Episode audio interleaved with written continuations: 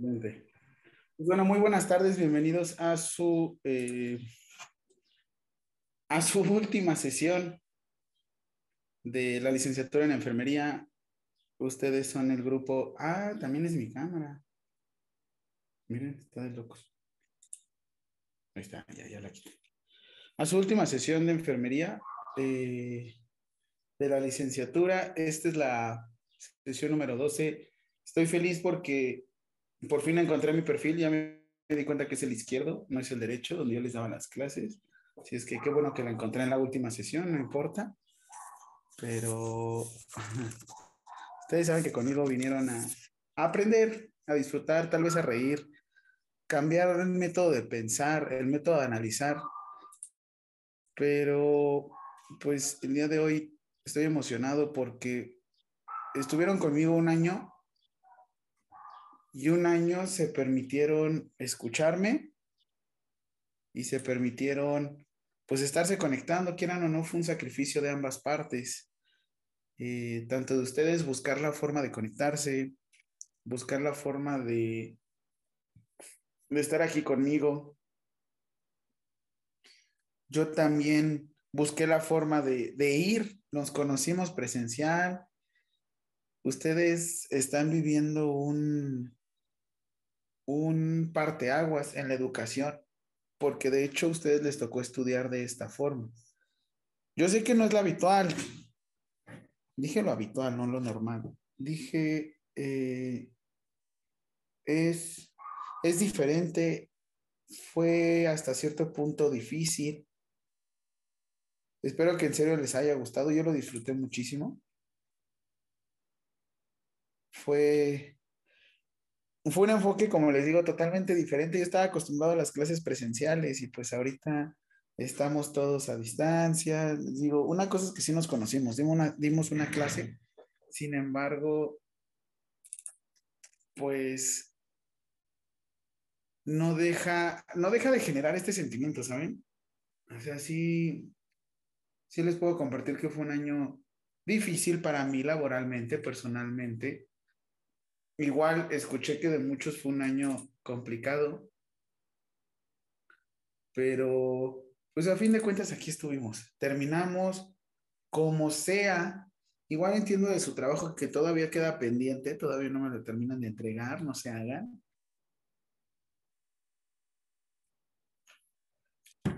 Pero bueno, regresando, fue un año de muchos movimientos, fue un año en el que espero que por lo menos les haya cambiado mucho la perspectiva. Yo no les iba a decir, la técnica para canalizar es esta. No, yo no, yo no iba a hablar de esa forma. Yo a lo que me iba a centrar es a...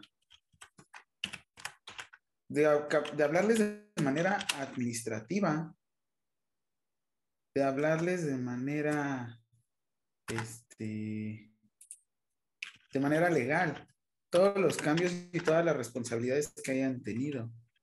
Espero que por lo menos haya generado algún tipo de, de, espinita y pues bueno, en estos momentos que ustedes piensen un poco diferente. Tal vez no igual, pero por lo menos algo diferente. Pero bueno, voy a pasar ahorita asistencia, la última asistencia. Eh, los felicito, realmente tuvieron sus 12 asistencias, estuvieron muy activos. Yo sé que le bajé después como ahí al tema de Classroom, pero bueno, a fin de cuentas es, una herramienta. Lo ideal, ustedes saben que la tarea que ustedes se llevan es más interna, porque si el día que aparece un alumno, aparece un profesor, no al revés. No es que yo digas, ¡pum!, yo quiero dar clases. Es al revés, y yo sé que se lo van a encontrar ustedes en su vida diaria si se quieren dedicar a la, a la cuestión de la docencia. Yo se lo recomendaría porque igual, eh, bien dice la canción de Brian Adams, la de Tarzán, la de Hijo de Hombre, aprendiendo enseñarás y enseñando aprenderás. Así es que, pues gracias a ustedes y este, a esta aventura que ustedes me dieron, yo he mejorado cada día y pues por eso me gusta mucho la cuestión de la docencia, el ir ir reafirmando conocimientos, así como también ir reforzándolos, eh, irse actualizando, porque ustedes llevan a una que se actualice. Hoy les quiero dar unos términos más de epidemiología, ya para terminar. Eh, la última parte de Ley General de Salud, porque quiero que la analicemos aquí de frente. Y es algo que no se maneja. Y aunque estén en la maestría en Administración de los Servicios de Salud, se los puedo asegurar que no lo van a manejar. Pero bueno, voy a ir con la asistencia y pues ya. Tenemos a Cruz Agudo Celina. Presente. Bienvenida, Celina. ¿Cómo está, Lick? Bien, aquí ya ves, disfrutándolos por última vez. ¿Va a venir a Oaxaca? Sí. sí. Ya me están diciendo cómo va a estar la logística, pero yo les voy a caer, ¿vale? Que ya dicen que voy a pagar todo a ustedes. Sí, Lick, usted corre con todos los gastos. Nosotros nada más vamos a, a disfrutar ese día. Como quinceañeras. sí. Perfecto, pues bienvenida, Celi. Lick. Noemí. Presente, profe. ¿Cómo estás, Noemí? ¿Qué tal todo? Bien, todo bien, gracias a Dios. Excelente, bienvenida. Gracias, profe. Irma. Presente, profe. ¿Cómo estás, Irma? ¿Qué tal todo? Bien, todo bien. Lo veo más delgado a usted. ¿Me ves más qué? Más delgado, ¿no? Ah, pues ando entrenando más. Ah, es el blanco, es el blanco. Muchas gracias, Irma. Ya ven, esas son las buenas observaciones, cuáles te ves bien, no, te ves más delgado, más fuerte. No, no es cierto, no es cierto. Irma, es broma. Es que tengo que encontrar mi perfil, es de este lado. Y yo dándoles todo el tiempo acá. No, mi lado derecho, no, ese lado izquierdo. Por eso le decía a mi mamá, dame un besito aquí, mamá. Eli. Hola, profe, buenas tardes. ¿Qué pasó, Eli? ¿Cómo estás? Bien, ¿y usted? Bien, aquí disfrutándolas por última vez o molestándolas. ¿Cómo lo ves tú? Oh, disfrutando. Dilo, no, dilo, lo estás pensando, dilo. No, dije disfrutando. no. Molestando por última vez. No, claro que no, lo vamos a extrañar. Ay, dicen. Tan fácil. Está bien, Eli. Yo también les voy a extrañar. Martínez Rodríguez Maribel.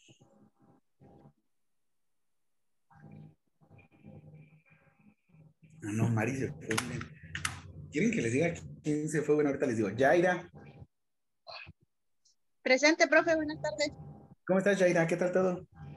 Bien, bien, gracias a Dios aquí. Con calor, en el istmo. Sí, está tremendo. ¿Cuánto están ustedes? Ay, ni idea, la verdad. Pero sí, se siente, pero. A ver, yo estoy a 30 grados y es lo que estamos en la Ciudad de México. Hoy, aquí estamos en Google, métete a Google. A ver, vamos a 31. ¡Hala! Miren, miren que estás allá. ¿Y eso? ¿Cuándo nos vimos? ¿En, ¿En agosto?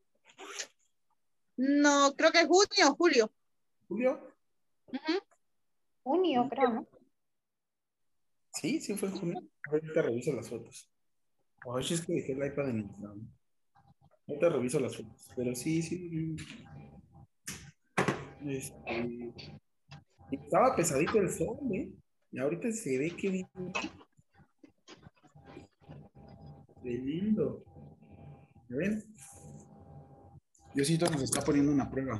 Ah, no, que mi lado izquierdo es el bueno.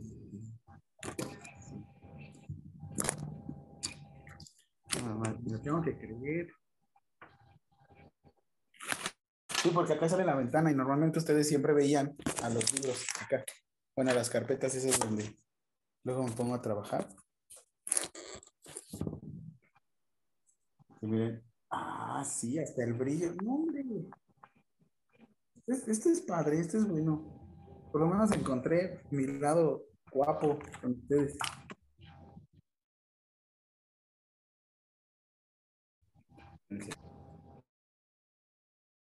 Tengo que cargar el teléfono. ¿Cómo sigues de tu espalda? Ya, ya mejor. Gracias. Ahí vamos. Acuerdo. Ya es menos el dolor. Pero tuve que buscar otras alternativas. no, no llegué a tanto. Bueno, pues es que otras alternativas.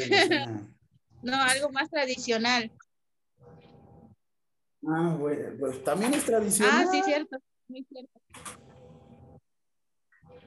Pero ya mejor. Oye, ahorita que dices, este, yo te iba a comentar, ¿vieron que hay escasez de medicamentos antiepilépticos? Sí.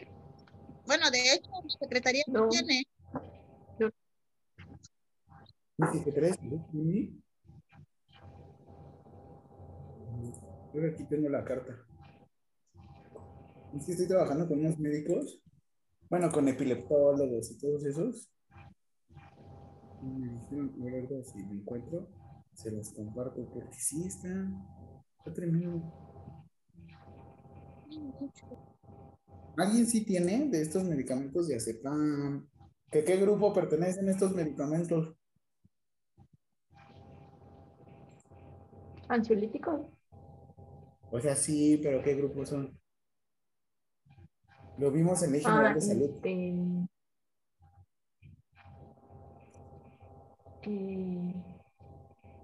¿Cuatro o cinco? ¡No! a ver, deje revisar los apuntes. ¿Cómo? Uno, dos y Tres. Grupo uno, dos y tres, ¿qué son? ¿Medicamentos qué? Contro. Controlados. Controlado. Bonitos. Medicamentos controlados, muy bien. ¿Y grupo 4, 5 y 6? Venga, licenciado.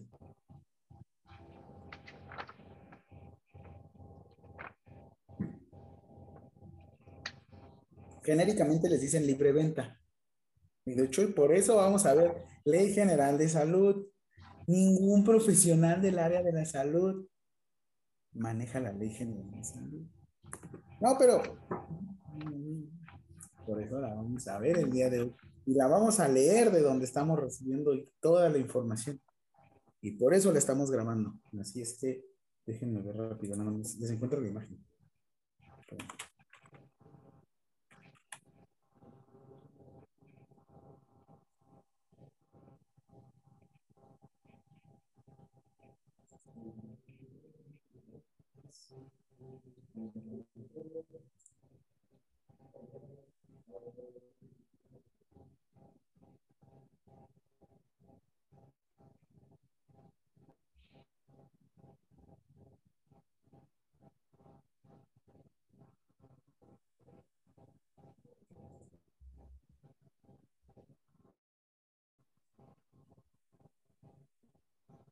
Espérame, espérame, porque este sí me interesa.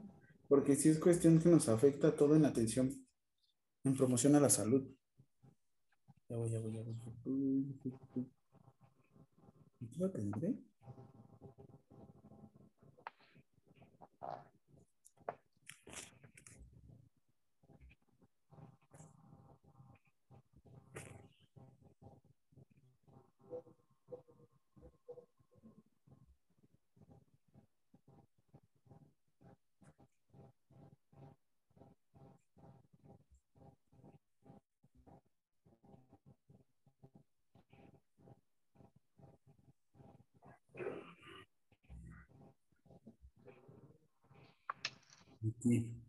Perdóname.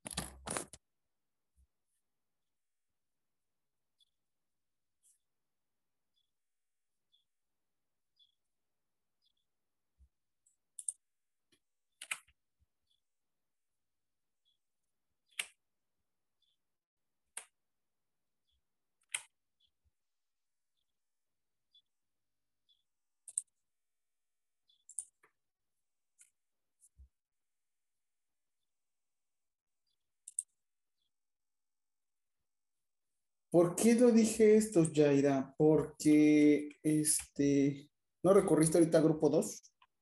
¿Medicamento del grupo 2 o 3? No tocar amor. No, el betacarbamol no. ¿A qué recurriste? Si se puede saber. Sobadora, fuiste con una sobadora. Un temazcal, Ah, bueno, eso no es. masaje, sí, una sobadora. Ventosa, Fuiste con una sobadora. sí, y adivine qué es lo que me funcionó más. La sobadora. Sí. Sí, No. usted, eso y los medicamentos no me hicieron nada. ¿Sabes qué creo? A ver, mi teoría. De las sobadoras es que hasta cierto grado te movilizan, Se relajan más los músculos. pero. Y hay veces que saben mucho, sí. Pero la cuestión es que cuando ya les tocan fracturas o cosas así, y a veces no saben.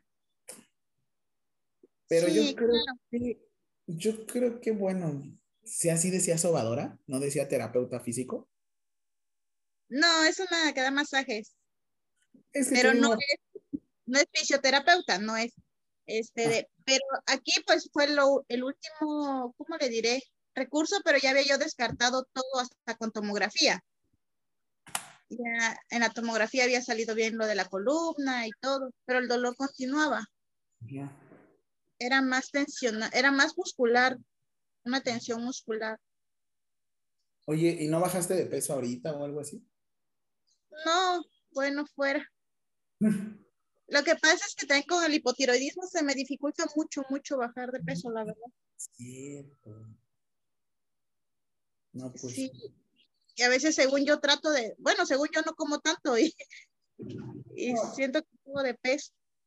Pero no tiene nada que ver, igual. Entonces tú, en tu hipotiroidismo, sabes que tienes alteración del metabolismo, así es que es algo que suele suceder.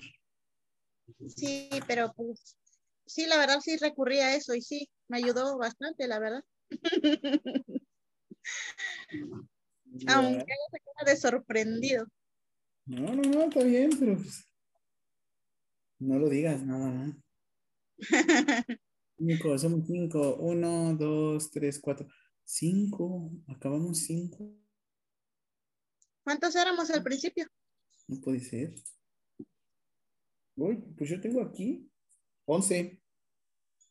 Más o menos. Se, se fue en su momento Maribel, se fue Sveidi, Betty, Ay.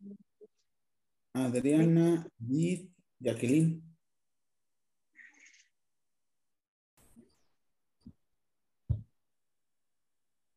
Sí, pues se fueron. ¿Saben por qué? Porque les dije te quiero. Y a las personas que les digo te quiero se van de mi lado. Siempre, siempre sucede. Kelly, ¿de qué te ríes? No, profesor. No, no. Vayan psicólogo. Mi momento más esquizofrénico. Ay, Dios. ¿Qué? Pues hay algunos buenos se desahogan, ¿no? Ustedes van a, ustedes van a un bar, yo doy clase. Yo sí me desahogo. ¿O no? Díganme. Perdón por ir al bar, ¿no? No. Miren. Me gusta más. Es que esta cámara, el lado derecho, ¿ya vieron? Y el lado izquierdo. Eh. Está poseída mi cámara.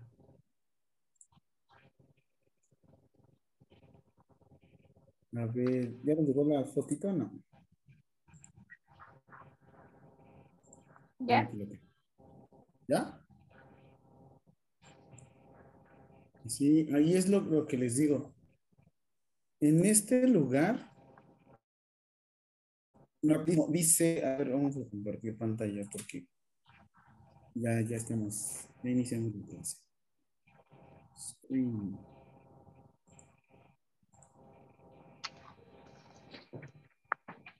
Dice a la opinión pública. La sociedad mexicana, bueno, está cargando. Ahí está. La Sociedad Mexicana de Neurología Pediátrica asociación civil, en representación de más de 500 neurólogos pediatras agremiados de todo el país. Expresa su más grande preocupación por la actual escasez de medicamentos de prescripción especializada utilizados en padecimientos que afectan, que afectan el estado neurológico y la salud mental de los niños, adolescentes y adultos.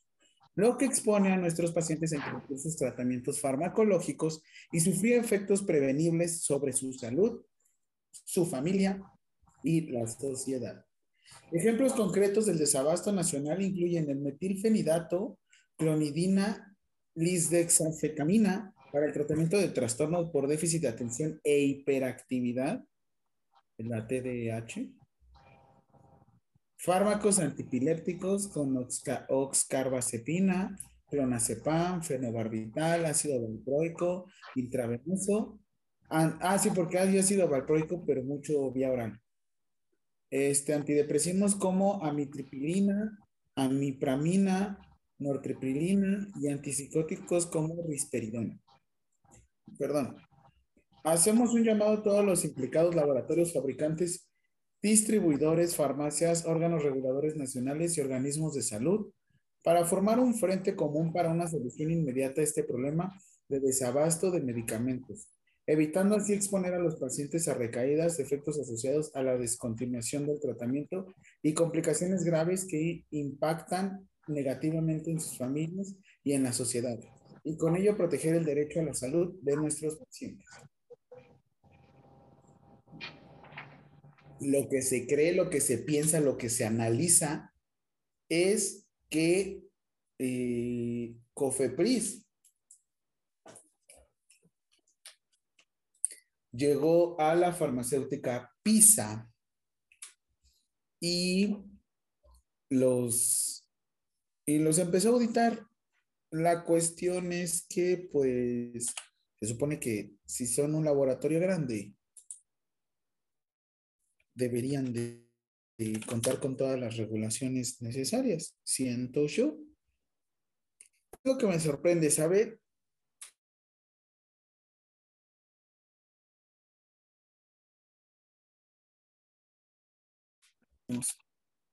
Y no se les auditó desde un principio, ¿saben? ¿Cómo es que hicieron para poder trabajar así? No quiero ocupar este término, sin embargo voy a tener que usarlo. ¿Cómo es que pudieron estar trabajando debajo del agua? Ahora sí que tristemente debajo del agua, sin que alguien los regulara antes. ¿Por qué Déjense del gobierno actual, déjense de la situación, porque es que ahorita los están empezando a auditar, a revisar, a cambiar las situaciones. ¿Por qué se imaginan? La semana, la sesión pasada, viendo esto con atención primaria, Eli dijo algo, y la verdad es que no te había puesto atención, pero sí tenías razón. Con respecto a los cigarros.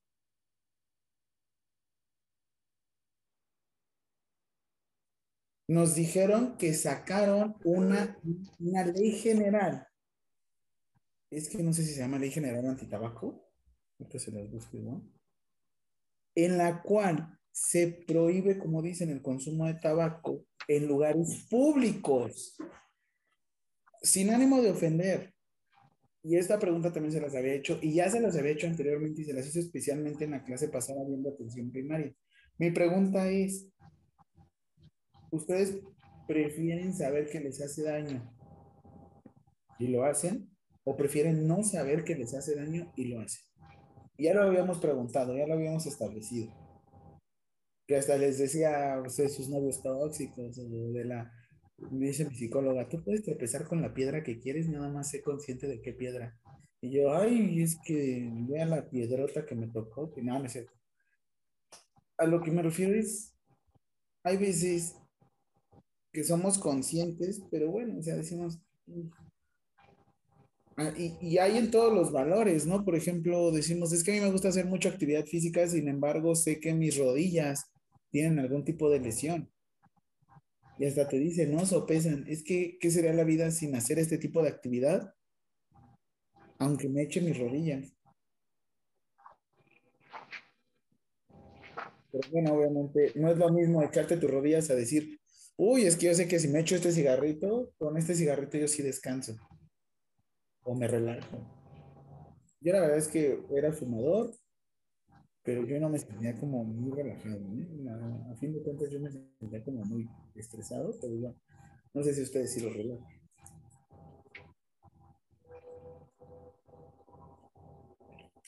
Mi pregunta es, ¿ustedes creen que prohibir es la mejor manera de controlar?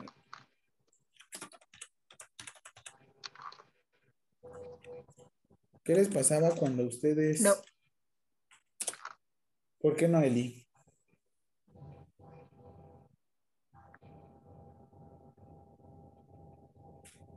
Porque Es como cuando eras adolescente, ¿qué te pasaba? Am. ¿Qué decían? No lo puedes hacer. ¿Y uno qué decía? Ajá, o sea, entre más te prohíban, más te aferras a hacerlo, ¿no? ¿Sí o Y más si te prohíben algo de la noche a la mañana, pues dices, ¿cómo, no? Ajá. Eh, hay un, bueno, no sé qué tanto les gusta el fútbol, les atraiga, lo que sea. Es que a veces es el tema más llamativo, ¿no? Yo la verdad les voy a ser sincero, me gusta mucho el fútbol, pero pues también tengo mis límites, ¿no?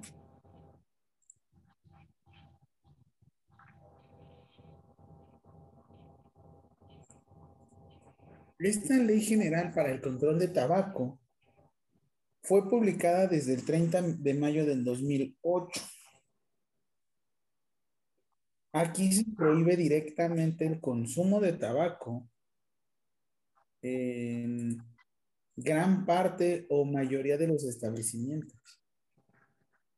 Y se dieron cuenta que en el 2008 empezaron a, a, no, a- en centros de mucha gente,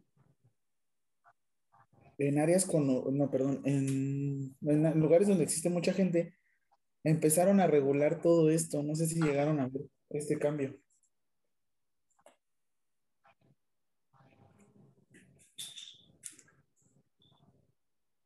Obviamente, si tú estás en tu domicilio, nadie te puede molestar según el artículo 17 constitucional, pero bueno, aquí estamos hablando de que esto es para lugares. Mm. Ay, estoy tirando mi tapa. Para lugares públicos, por ejemplo, ferias, eh, parques de diversiones, estadios. ¿Por qué les digo? Este entrenador de fútbol se puso a fumar en el estadio y pues lo sancionaron. ¿Por qué les digo esto que es el mejor ejemplo para enfermería? Porque en la ley de la Federación Mexicana de Fútbol dice que el entrenador no puede, el entrenador o parte del staff no pueden fumar o ocupar algún tipo de consumo de tabaco dentro de, ahí dice, las, la, el lugar de banquillos, los pasillos, las gradas y demás lugares, ¿no? Donde sean públicos y haya mucha gente. O sea, tú podías fumar en cualquier otra parte, ¿no? Sin embargo, aquí, de hecho, la presente ley es de utilidad pública y sus disposiciones son de orden público e interés social y de observancia general en todo el territorio nacional. A falta de disposición expresa, se aplicará supletoriamente la Ley General de Salud. ¿Qué sucede? Si en esta ley no lo dice del consumo de tabaco, nosotros nos iríamos a la Ley General de Salud. ¿Qué sucede? La presente ley aplicará las siguientes materias: control sanitario de productos de tabaco, protección contra la exposición del humo de tabaco. Ok, eh, ¿qué es lo que tiene esta ley? Y aquí está. Espacio 100% libre de humo de tabaco y emisiones.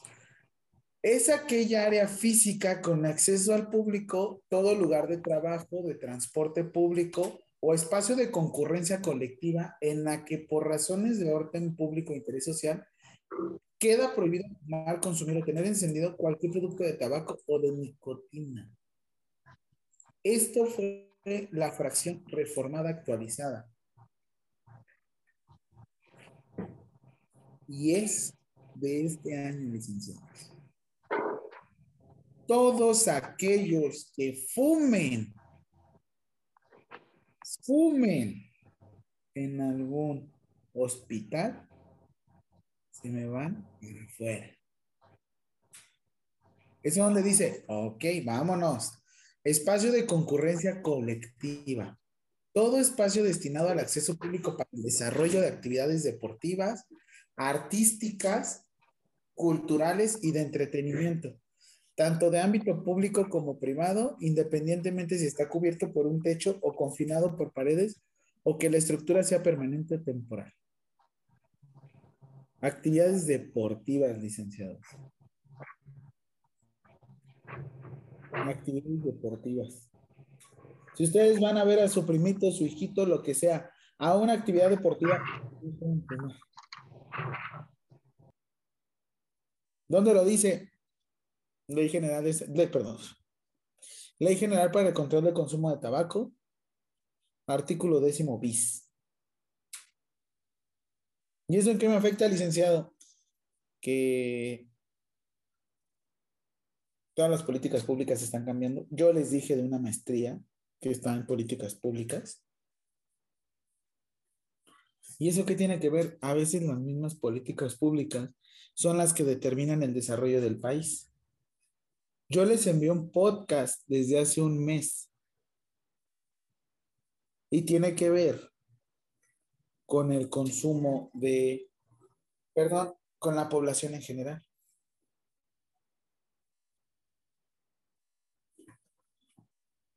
quiero cambiarles la perspectiva.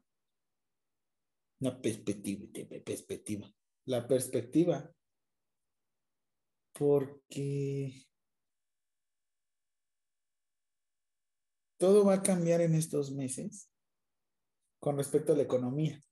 ¿Qué se dieron a cuenta? ¿Qué se dieron cuenta ayer del dólar? ¿En cuánto estaba el dólar, Celina? Ay, voy a cambiar de silla, perdón estaba más de 20 pesos y ahorita está como en 18.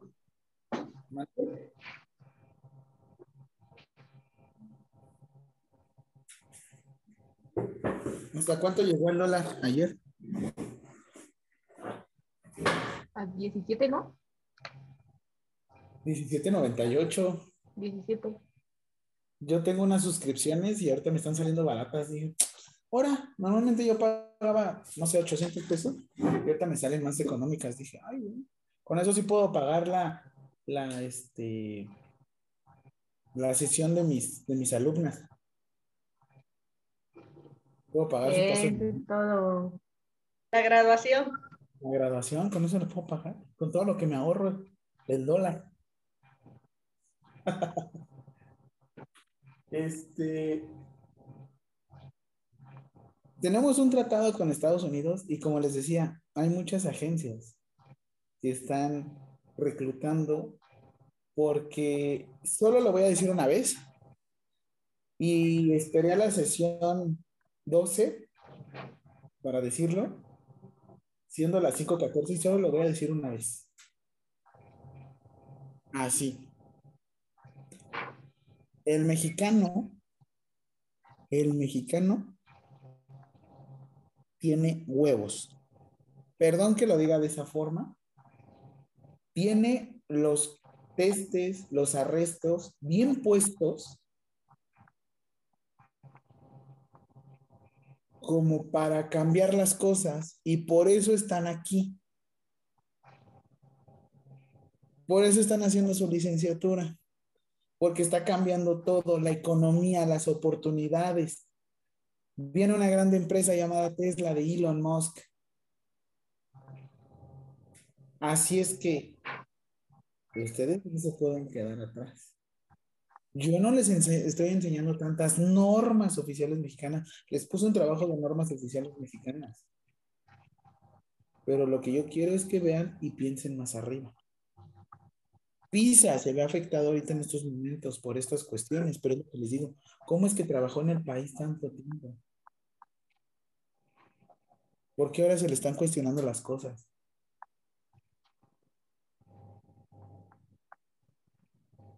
Está bajando el dólar y es la oportunidad de que ustedes no nada más se queden con esto. Es su oportunidad para que ahorita se dediquen también a estudiar otro idioma.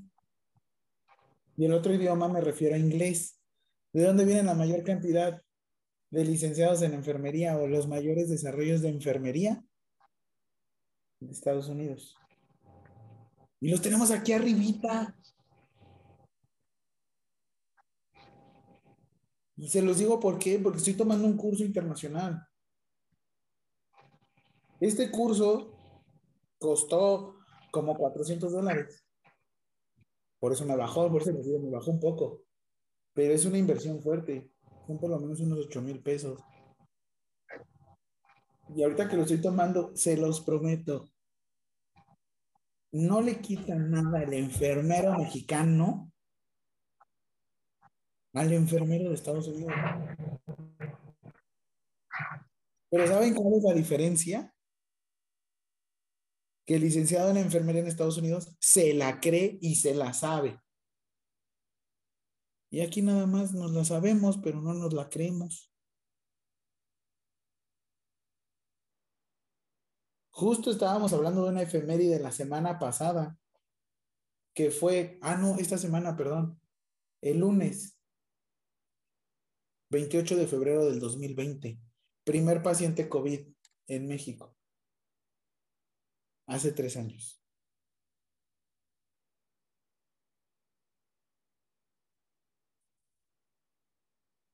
Yo no estuve desde el principio en COVID, me tardé, pero yo estuve trabajando desde mi trinchera, igual dando clases,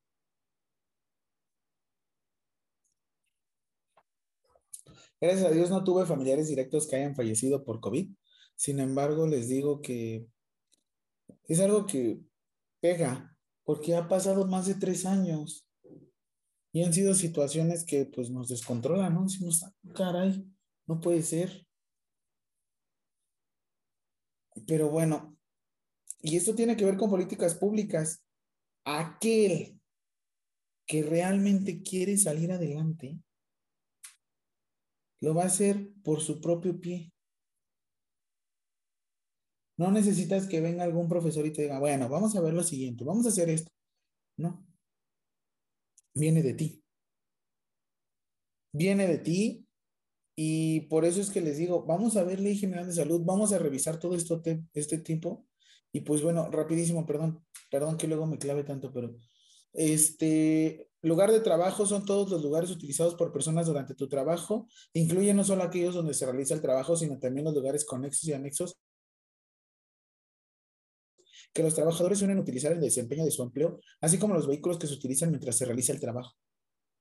El taxista podría manejar, o sea, podría fumar, eh, sonso, pues sí. Este, el taxista podría fumar durante su trabajo. Perdón, pues oigan, lo dije rápido. ¿Tú qué dices, Irma? Si lees esto. No lo escuché, Eli. Perdón. Un taxista.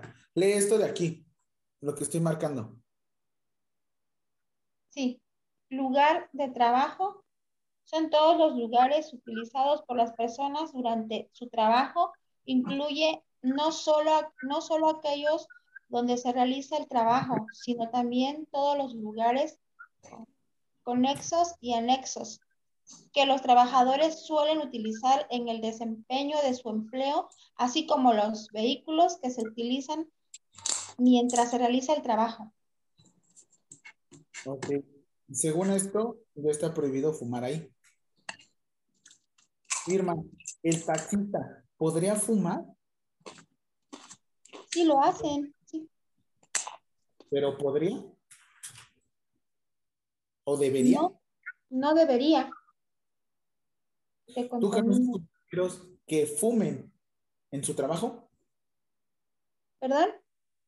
¿Tú conoces este, compañeros que fumen en su trabajo? Sí, sí conozco hasta médicos que fuman en su trabajo. ¿Y te toca a ti decirles esta información? No. Pero tú ya la sabes. Sí. ¿Crees que haya una sanción sobre ellos? ¿Perdón? ¿Crees que haya alguna sanción sobre ellos? No. quién sabe, ¿no? Ahí, ahora sí que ti no te toca. Mm. Pero imagínense, porque es lo que les digo, todo está, todo está actualizando. A lo mucho les van a generar una leyenda de advertencia. ¿Qué es esto? Ah, no, perdón, a lo mucho les van a decir, pues, este, todos los, les van a dar toda la información relacionada y pues ya, ellos deciden qué onda. Definición de promoción a la salud, esta sí anótenla porque esta es la misma definición que se repite en la Ley General de Salud. Promoción a la salud es toda acción tendinentes, perdón, tendientes o, encaminadas a desarrollar actitudes y conductas que favorezcan estilos de vida saludables en familia, el trabajo y la comunidad. Esta es la promoción a la salud. Anótenla.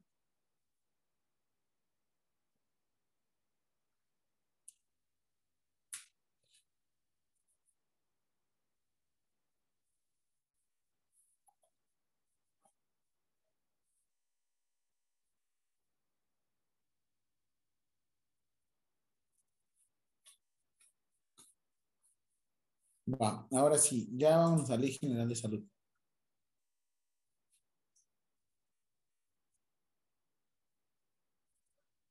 Ok, listo. Dejen la normatividad suprema porque yo les decía, la constitución es la normatividad suprema si ustedes quieren ser buenos ciudadanos. Si ustedes quieren ser buenos conductores, ustedes leen la ley de movilidad o el reglamento de tránsito de su estado pertinente. Pero si ustedes quieren ser buenos profesionales del área de la salud, ¿qué normatividad deberían de escuchar? Ley General de Salud. Excelente, Celina. Esta fue una ley la cual se publicó el 7 de febrero, el febrero de 1984. ¿Qué presidente estaba en ese momento? Miguel de la Madrid. Ah, muy bien, Irma. Chulada. Efectivamente. ¿Qué más hizo Miguel de la Madrid?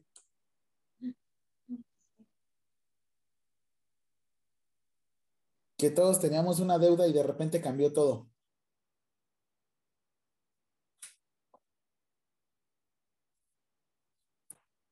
¿Nacionalizó qué?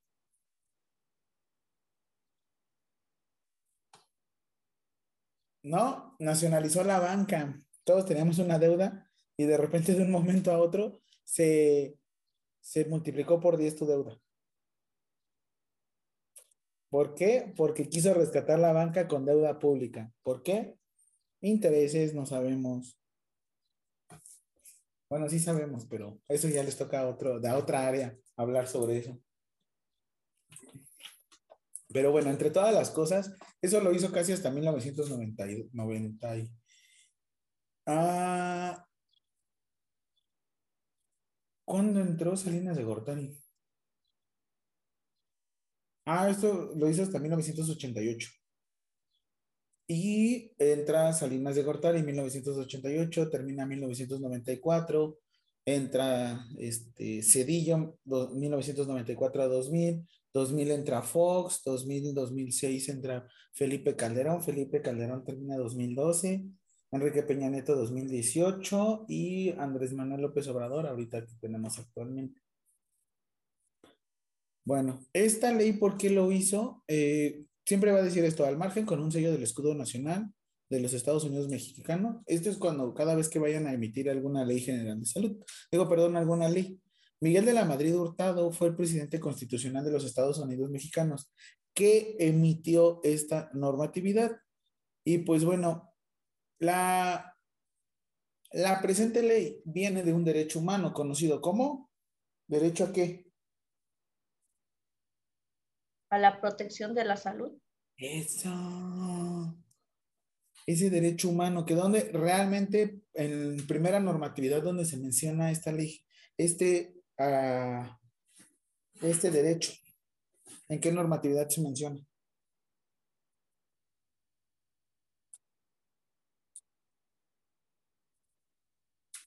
Así en la primera normatividad que en México se menciona de, de la protección de la salud. Ahí lo estoy buscando.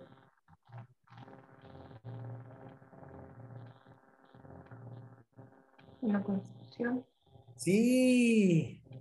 ¿En qué artículo? Cuarto. uno. ¿Qué- ¿En qué párrafo?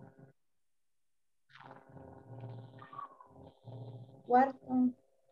Cuarto párrafo, cuarto artículo. Acuérdense, no se les olvide, licenciadas. No se les olvide. Cuarto artículo, cuarto párrafo. Así grábenselo. No lo vayan a dejar en cuarto párrafo. Digo, perdón, en cuarto artículo. Porque ahorita viene una eh, efeméride el 8 de marzo, que tiene que ver con qué. Día de la Internacional de la Mujer, ¿no? Sí, pero el nombre completo es Día Internacional de Acceso a los Derechos para la Mujer.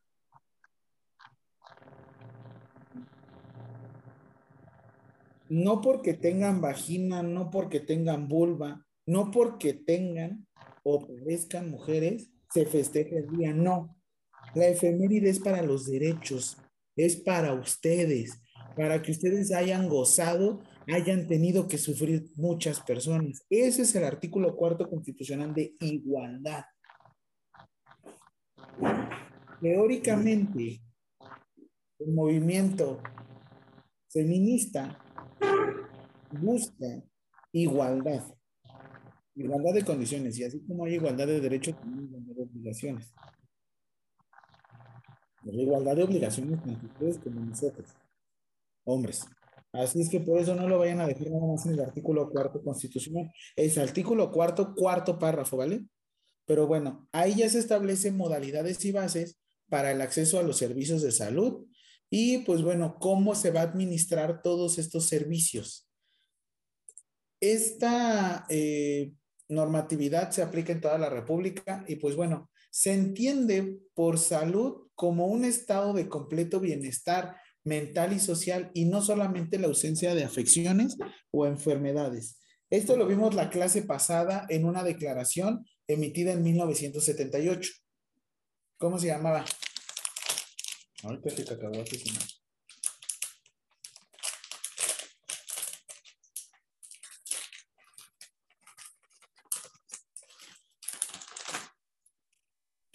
La declaración de Alma Ata de 1971.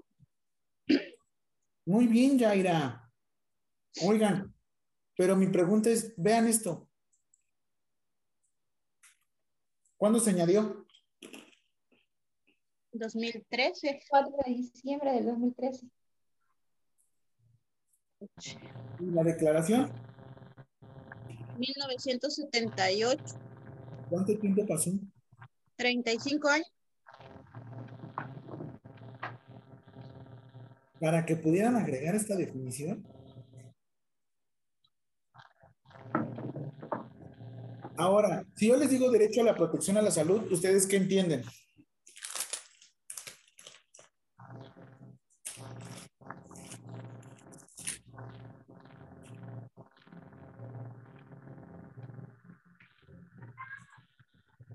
Si yo te digo, este, Celi, vamos a proteger a la salud, ¿cómo la protegeríamos?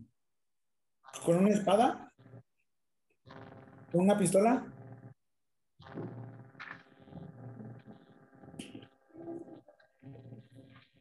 ¿Cómo se te ocurre?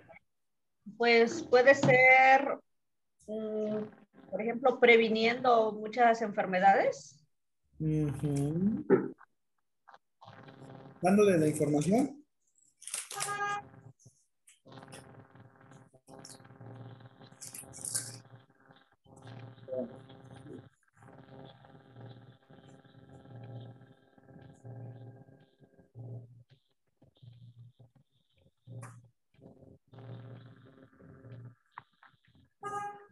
Ay, ese... Mi vecino molesta.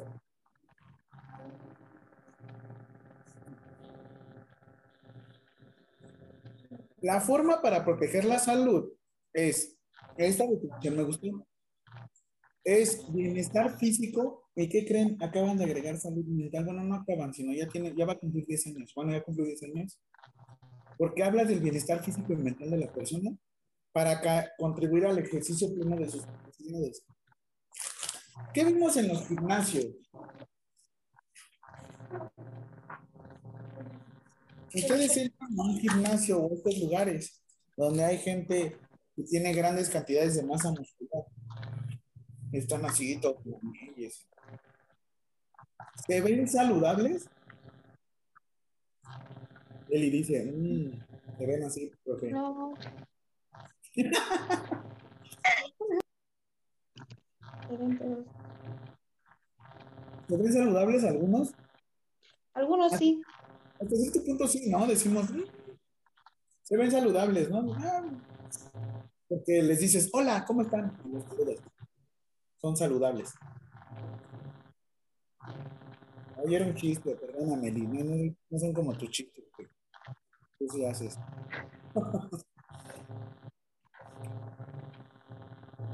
Los vemos como atractivos, ¿no? Dicen, ah, miren, sus musculotes. Y se ven hasta cierto punto, vamos a decir, saludables. Que no tienen grasa, pues que comen así, que asá. Ahora mi pregunta es, ¿y cómo estarán?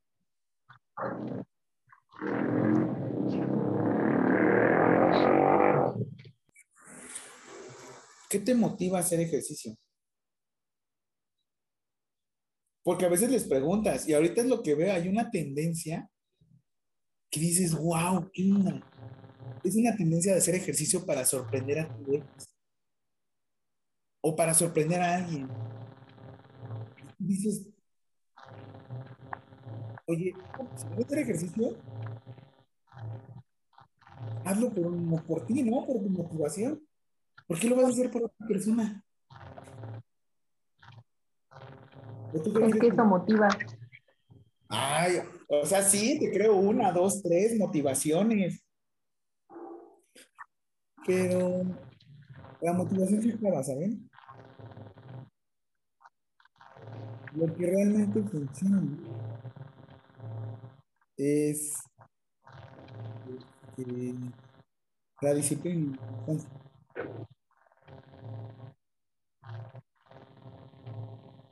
Porque yo les voy a ser sincero, a mí me gusta muchísimo hacer ejercicio. Y ahorita lo he podido hacer porque tengo más tiempo libre. Porque he podido acomodar mejor mis horarios. Yo soy de los que ya se sube la manguita y empiezo a hacerle así. el brazo. y- Me tocan el brazo y aprieto. ¿Por qué? Porque así somos todos, ¿eh? Y déjense hombres y mujeres todos. Me, me agarran el brazo y yo aprieto todo el cuerpo. ¿Por qué? Para que vean que estoy disque mamey. Pero bueno.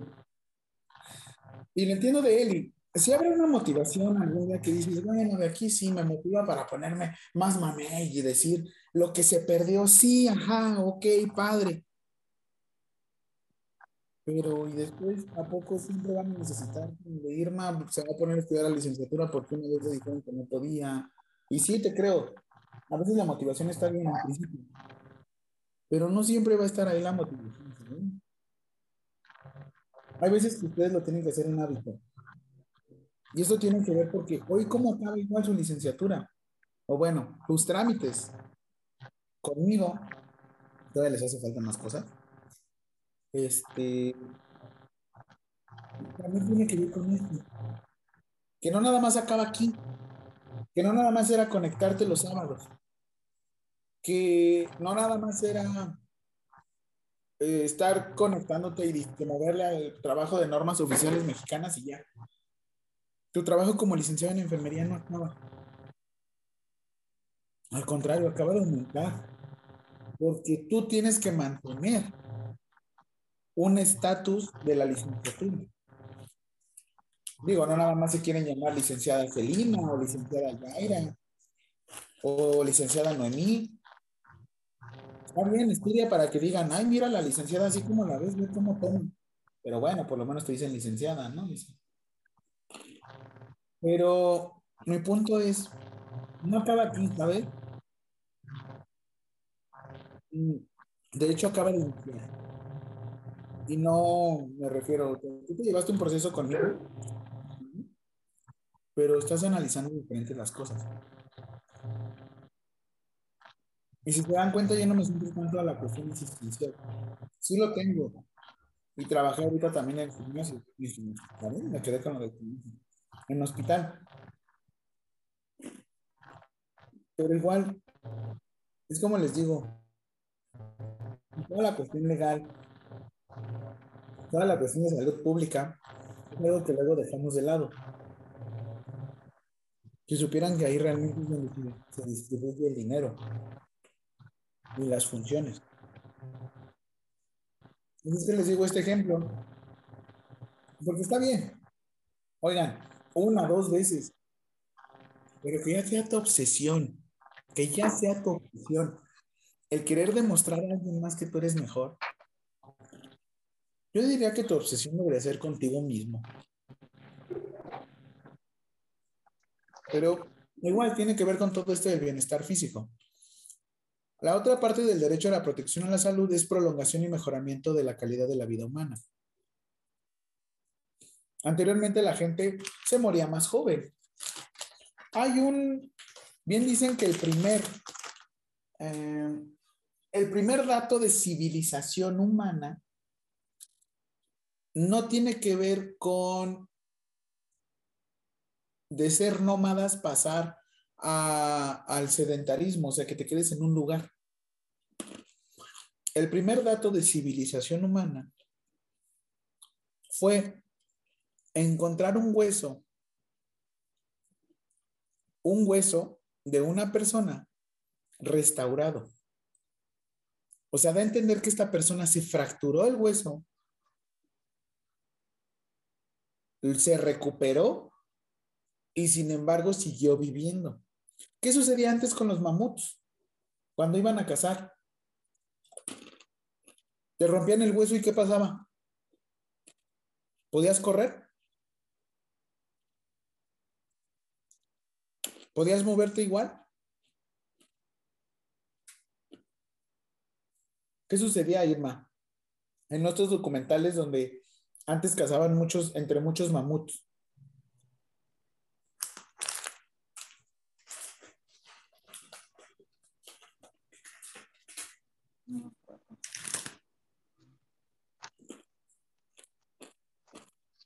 ¿Qué sucedía?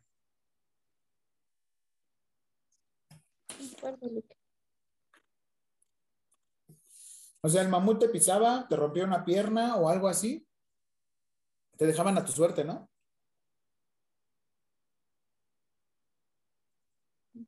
¿Sí o no? Sí, Te decían, no, pues ya le rompieron la pierna, uga, uga, mátalo. Bueno, no decían uga, uga, ¿no? Pero bueno, se me ocurre que decían uga, uga. no había cirugías en aquel entonces, ¿no? Ahí se quedaba el paciente, bueno, la Sí. persona. Cuidar a la persona. Imagínate que alguien, Irma, sin tener conocimiento, se queda con la persona a cuidarla o se lo lleva, lo que sea, para que recupere el sol de su hueso y pueda volver a caminar. Y no se muriera en ese momento, al contrario, tal vez se muera después, lo que sea, pero eso no fue el cambio y el mejoramiento de la vida humana. Se te rompe tu brazo, tu pierna, lo que sea, y te ibas a morir a los 19, 20 años. Porque no ibas a comer, porque te iba a atacar un depredador, porque lo que sea. Y eso es lo que quiero que piensen. Realmente nosotros estamos estudiando aquí para mejorar la calidad de la vida humana. Y esto es porque esto, licenciadas, si ustedes se transforman el día de mañana en especialistas, en maestras, en doctoras, no afectaría la calidad de la vida humana. Al contrario, o bueno, sí afectaría, pero ustedes la aumentarían, la calidad humana. ¿Cómo? A través de la preservación de la dignidad dignificarían a la persona. Probablemente ese día ustedes digan, híjole, yo no voy a recoger el cómodo, pero tengo mi auxiliar. Está bien. Pero habrá un día en el que lo van a tener que hacer ustedes. Y cambiar una sonda.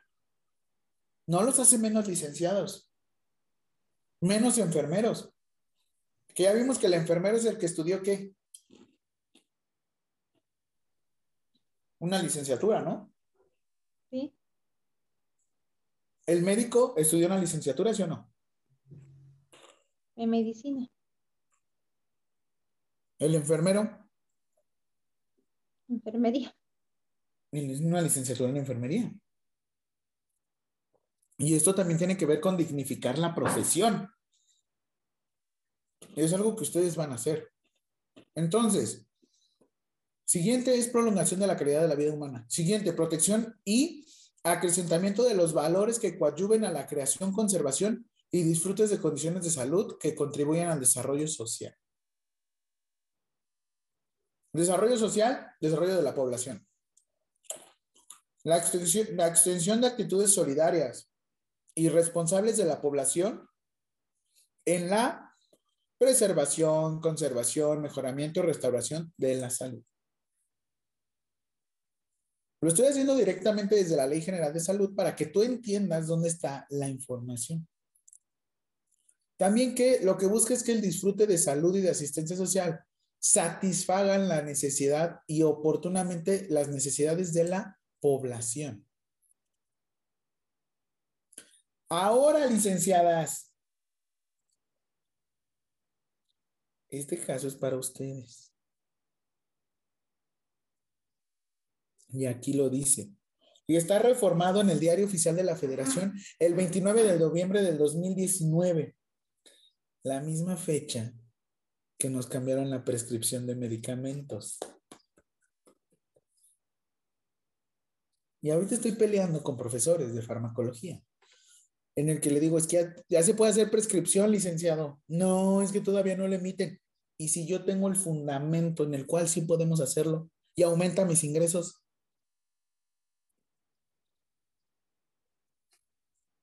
tratándose de personas que carezcan de seguridad social, la prestación gratuita de los servicios de salud y medicamentos y demás insumos asociados. ¿Qué quiere dar a entender? Que tenemos que prescribir o tenemos que prestar. Los que están en gobierno, nosotros no los que estamos en la priva. Porque pues en la prima, ¿cómo te mantienes, no? No por dar un derecho humano vas a dejar de comer tú. Tratándose de personas que carezcan de seguridad social, tenemos que dar la prestación gratuita de servicios de salud, medicamentos y demás insumos asociados. ¿A, tra a través de qué institución? ¿Cómo se llama, Yaira? Secretaría de Salud. Bueno, ahorita ya INSABI. Mm, son dos instituciones diferentes. La mera mera es la Secretaría de Salud. Pero Ajá. cuando no puede la Secretaría de Salud, ¿entra quién? Insabi. Insabi. Siguiente. El conocimiento para el adecuado aprovechamiento y utilización de los servicios de salud. Conste, licenciados, aquí dice el conocimiento. No dice hágaselo a usted, dice conocimiento. Siguiente, el desarrollo de la enseñanza y la investigación científica para la salud. Gracias. Ah. La promoción de la salud y prevención de las enfermedades. Promoción de la salud es antes que la prevención de enfermedades. Porque luego te dicen promoción y prevención, sí. Pero si le dices como promoción a la salud y prevención de enfermedades, ya sabes cuál va primero y cuál va después.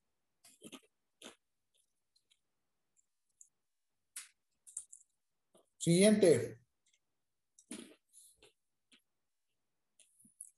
La salubridad general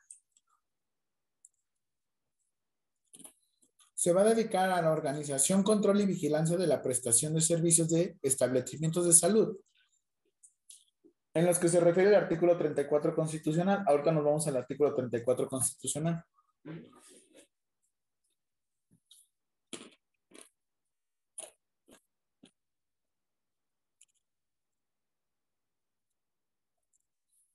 Entonces, regula organización, control y vigilancia de prestaciones de salud, de salud y establecimientos de salud. Regula también la atención médica. Regula la prestación de los servicios de salud y medicamentos y demás insumos asociados, ojo, para las personas sin seguridad social.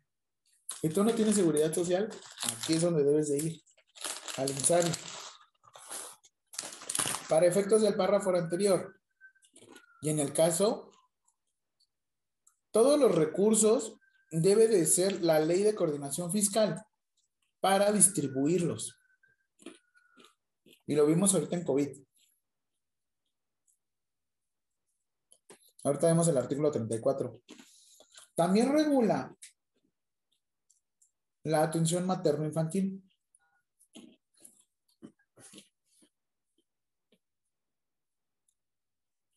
El programa de nutrición materno-infantil en los pueblos y comunidades indígenas, salud visual, salud auditiva, salud bucodental.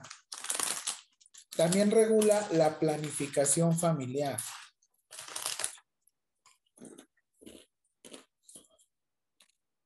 La salud mental. La organización, control y vigilancia del ejercicio de las actividades. Aquí están ustedes, licenciadas. De las actividades profesionales, porque van a ser profesionales. Técnicas y auxiliares para la salud. La promoción de la formación de recursos humanos para la salud. La coordinación e investigación para la salud y el control de estas en los seres humanos. Aquí también ya se regula el genoma humano. Aquí en la Ciudad de México se tiene un instituto, Nacional de Salud Genómica. La información relativa a las condiciones de salud en el país. La educación para la salud. La prevención, orientación, control y vigilancia en materia de nutrición, sobrepeso, obesidad y otros trastornos de, de conducta alimentaria. Enfermedades respiratorias, cardiovasculares y aquellas atribuibles a ojo, al tabaquismo. Aquí, como les decía, regresando al ejemplo de los gimnasios, no sabemos el trastorno de alimentación que presente la persona. Ahorita que me dijo Irma, es cierto, sí bajé de peso. Y les voy a compartir que bajé 20 kilos. Se los prometo que no me hice nada más, todo fue gradual. Ustedes me vieron de aquí en un año. Pero tuve que ver todo esto porque tuve que aprender a coordinar mis horarios. Tuve que aprender a coordinar mis ingresos, que es lo que a veces te pone a pensar en salud pública. ¿Cuánto les, les cuesta una cerveza en alguna distribuidora? Llámese Oxxo, tiendita de la esquina. ¿Cuánto les llega a salir? ¿20 pesos? Así más o menos, o 30 yo creo. ¿Cuántas kilocalorías tiene una cerveza? Uy.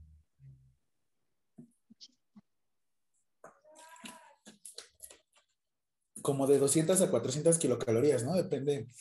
Y luego cuando la vuelven este, ¿cómo se llama? Michelada y le ponen las salsitas y no sé qué tantas cosas. Más cara. Más cara y aparte también con más, más kilocalorías. Siendo que te dicen, divide tu comida en quintos. Depende de cada persona, pero bueno. Si tú divides tu comida en quintos, ponte a pensar, a ti te dice tu nutriólogo, tú debes de consumir 2000 kilocalorías. Si son cinco comidas, ¿cuánto debería de tener cada comida en kilocalorías? ¿Cinco por cuatro? 20. Entonces, ¿cuánto debería de tener cada comida? 20. No. Dos mil kilocalorías entre cinco. 400 kilocalorías. Una cerveza, ¿cuántos tiene? ¿Cuánto les dije? 400. De 200 a 400 kilocalorías. Ah, yo por eso tomo ultra. Porque de cervezas ultra solo tienen 100 kilocalorías. Está bien. Está bien. Pero volvemos a lo mismo. Bien dijo Sócrates, equilibrio es a virtud como exceso a ignorancia. ¿Qué te estoy diciendo? Si eres profesional, créetela. Y el, a partir de ahora tú eres un pilar de la salud. Te estoy dando todos los puntos que tienen que ver relacionados al desarrollo de la salud.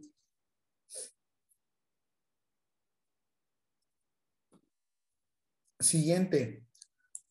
Prevención y control de los efectos nocivos de los factores ambientales en el salud de la persona.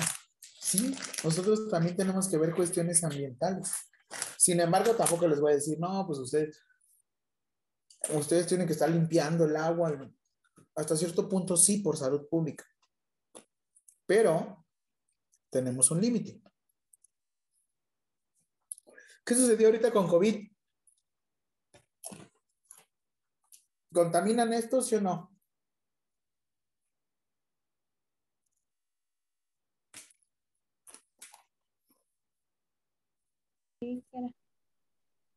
Y un bueno.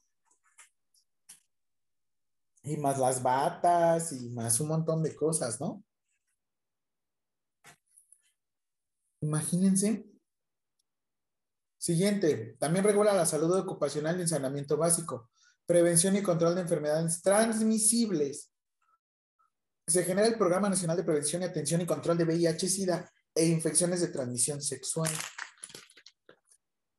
Prevención y control de enfermedades no transmisibles, sindemias y accidentes. Sindemias es como una pandemia, pero va relacionado a enfermedades que no tienen un, que no son transmisibles. O sea, no se dice pandemia de diabetes o epidemia de diabetes. Se dice sindemia porque no, no es que yo te toque y te dé diabetes mellitus. Es que compartamos actitudes y conductas.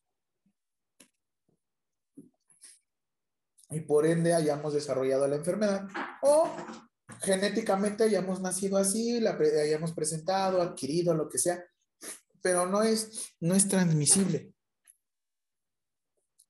Porque, ¿qué vimos en el artículo 1 bis de la Ley General de Salud? Léanmelo.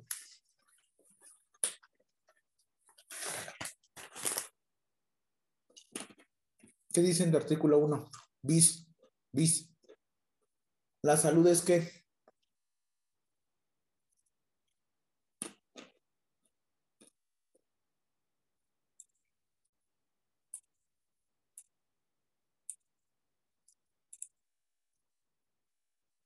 ¿Qué es? Les escucho, licenciadas.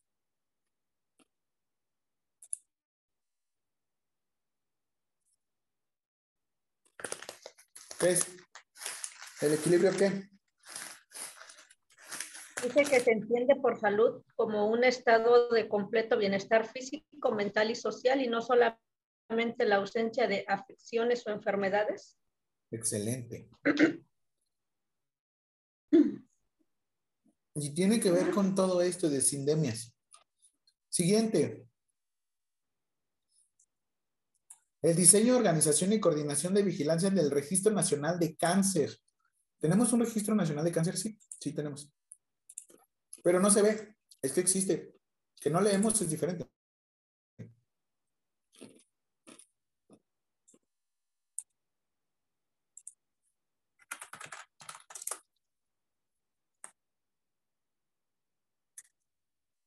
Prevención de la discapacidad y la rehabilitación de personas con discapacidad. Asistencia social. Asistencia social, yo, yo tengo que asistirlo socialmente, no. Tiene que ver con la sociedad, todas las políticas públicas que tú pienses para que se desarrolle. Programa para la prevención, reducción y tratamiento y uso nocivo de alcohol, la atención del alcoholismo y la prevención de enfermedades derivadas del mismo, así como la protección de la salud de terceros y de la sociedad frente al uso nocivo de alcohol. Les comparto. Sí, bajé de peso, pero tenía que ver mucho con esto. ¿Cómo crees, licenciado? Sí. Sí, tenía que ver mucho con el consumo de alcohol. Y es esto, a veces el mismo alcohol le va de tu realidad. Por eso es que es necesario que Veas las conductas que tienes. Siguiente, el programa contra el tabaquismo. Sigue el programa. Yo todavía nos vemos la otra mitad para irnos más rápido. Prevención y consumo de estupefacientes psicotrópicos y el programa contra la farmacodependencia. El control sanitario de productos y servicios de su importación y exportación. El control sanitario de proceso, uso, mantenimiento, importación, exportación y disposición final de equipos médicos, prótesis, órtesis, ayudas funcionales, agentes de diagnósticos, insumos odontológicos, materias quirúrgicas de curación y productos higiénicos. Esto nos toca a nosotros.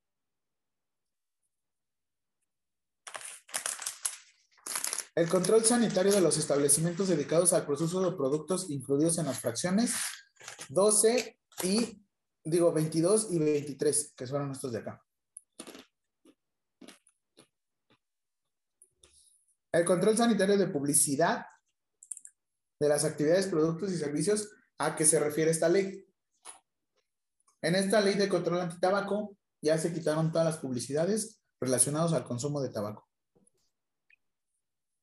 El control sanitario de la disposición de órganos, tejidos y componentes y células. El control de cadáveres humanos. Sanidad internacional.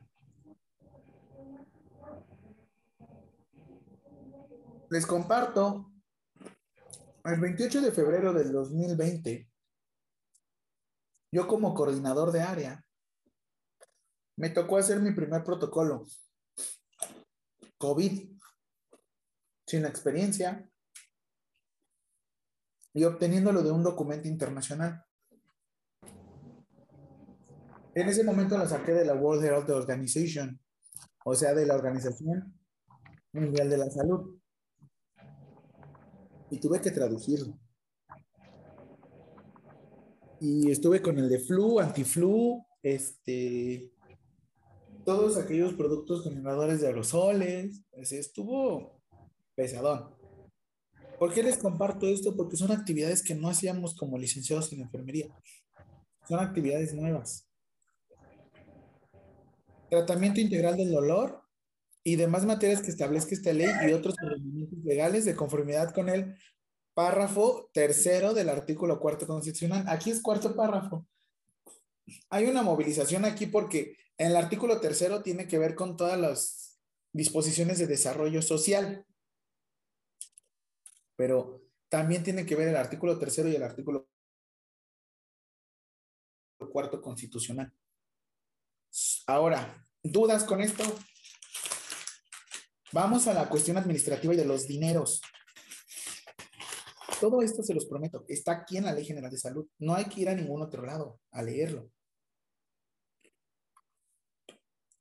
Artículo cuarto. Son autoridades sanitarias el presidente de la República, el Consejo de Salubridad General y la Secretaría de Salud. Así como los gobiernos de las entidades federativas, Oaxaca, Guerrero, Durango, así como también el gobierno en este momento de la Ciudad de México, ya no es el Distrito Federal. Ahora sí, vámonos. Sistema Nacional de Salud.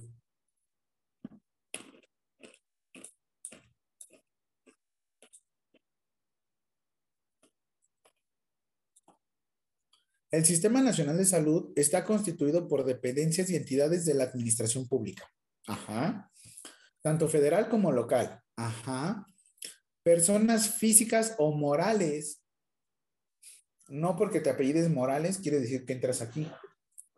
Una persona moral es todas las empresas. Si tú te dedicas y eres enfermero por tu cuenta, eres parte del Sistema Nacional de Salud. Si perteneces a una empresa privada, eres parte del personal de la salud o del Sistema Nacional de Salud. De los sectores social y privado que presten servicios de salud, así como por mecanismos de coordinación de acciones y tiene por objeto dar cumplimiento al derecho a la protección a la salud. Grábate bien esto, licenciado. Tú ya entraste a convertirte esto por el simple hecho de hacerte licenciado en enfermería, ya eres parte del sistema. Bueno, y dar atención. Porque si eres licenciado y te quedas con el título, pero no ejerces, no hay tema.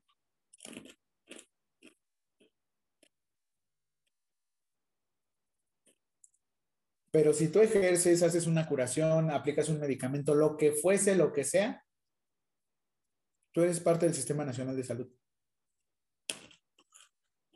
¿Qué objetivos tiene el Sistema Nacional de Salud? Proporcionar servicios de salud a toda la población y mejorar la calidad de los insumos, así como también los problemas de salud sanitarios prioritarios y los factores que condicionen y causen daños a la salud. Se busca la promoción e implementación e impulso de acciones de atención integrada de carácter preventivo de acuerdo con la edad, sexo y factores de riesgo de la persona. Tú no vas a poner a hacer ejercicio a una persona que venga con obesidad o que venga con una fractura. Todo lo tienes que adecuar poco a poco. Obviamente no te quieras pasar de un momento a otro. Contribuir al desarrollo demográfico armónico del país. Esto lo vimos en la sesión pasada. Colocar al bienestar social de la población mediante servicios de asistencia social, principalmente a menores de estado de abandono, a adultos mayores desamparados y personas con discapacidad para fomentar su bienestar y propiciar su incorporación a una vida equilibrada en lo económico y lo social.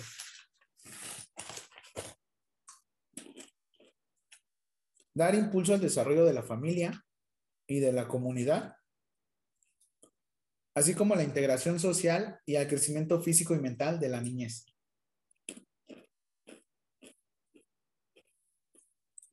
Impulsar el bienestar y desarrollo de las familias, comunidades indígenas que propicien el desarrollo de sus potenciales políticos, sociales y culturales, con su participación y tomando en cuenta sus valores de organización social. ¿Qué sucede?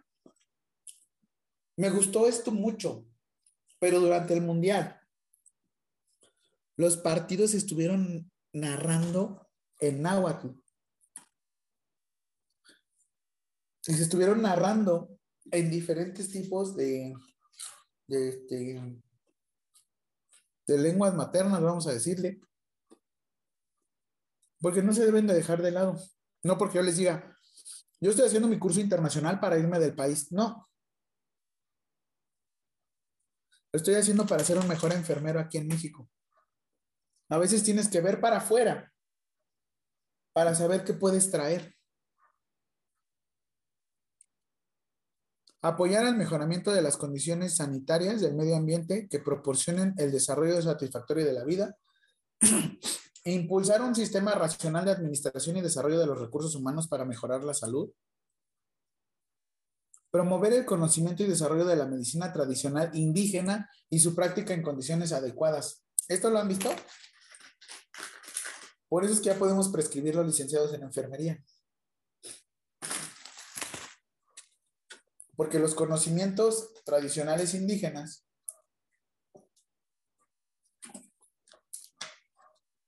son muy amplios. Coachuvar a la modificación de los patrones culturales que determinen hábitos, costumbres y actitudes relacionadas con la salud y con el uso de los servicios que presten para su protección.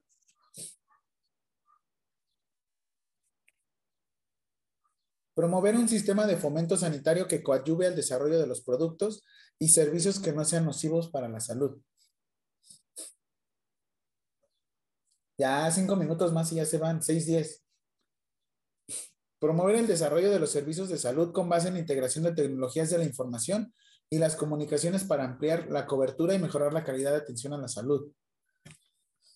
También lo que debe de hacer el Sistema Nacional de Salud es proporcionar orientación a la población respecto a la importancia de la alimentación nutritiva, suficiente y de calidad y su relación con los beneficios para la salud. También diseñar y ejecutar políticas públicas que propicien la alimentación nutritiva, suficiente y de calidad y que contrarreste eficientemente la desnutrición, el sobrepeso, la obesidad y otros trastornos de la conducta alimentaria. Acorde a las demás disposiciones también se promueve la creación de programas de atención integral para la atención de víctimas y victimarios de acoso, violencia escolar, en coordinación con las autoridades educativas.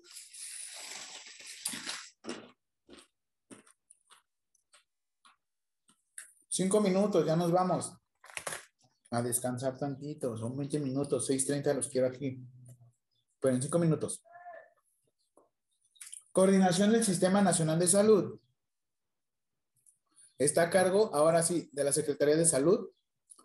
¿Y a qué le corresponde la Secretaría de Salud? Establecer y conducir la política nacional en materia de salud en los términos de las leyes aplicables. Coordinar programas de servicios de salud de las dependencias de entidades de administración pública federal y los va distribuyendo por funciones y programas afines. Eso tiene que ver también con la prestación gratuita de los servicios de salud, medicamentos, pero aquí es cuando ya llega INSABI. La Secretaría de Salud se, se auxiliaría del Instituto de Salud para el Bienestar. ¿Y esto cuándo nos abrocharon? El 29 de noviembre del 2019. ¿Nos dimos cuenta? ¿Lo están viendo conmigo? Sí, porque yo sé que en la vida van a volver a abrir la Ley General de Salud. Claro que sí la van a abrir porque yo les expliqué. Ya van a estar así revisando como de, ¿qué dirá la Ley General de Salud con respecto a esto?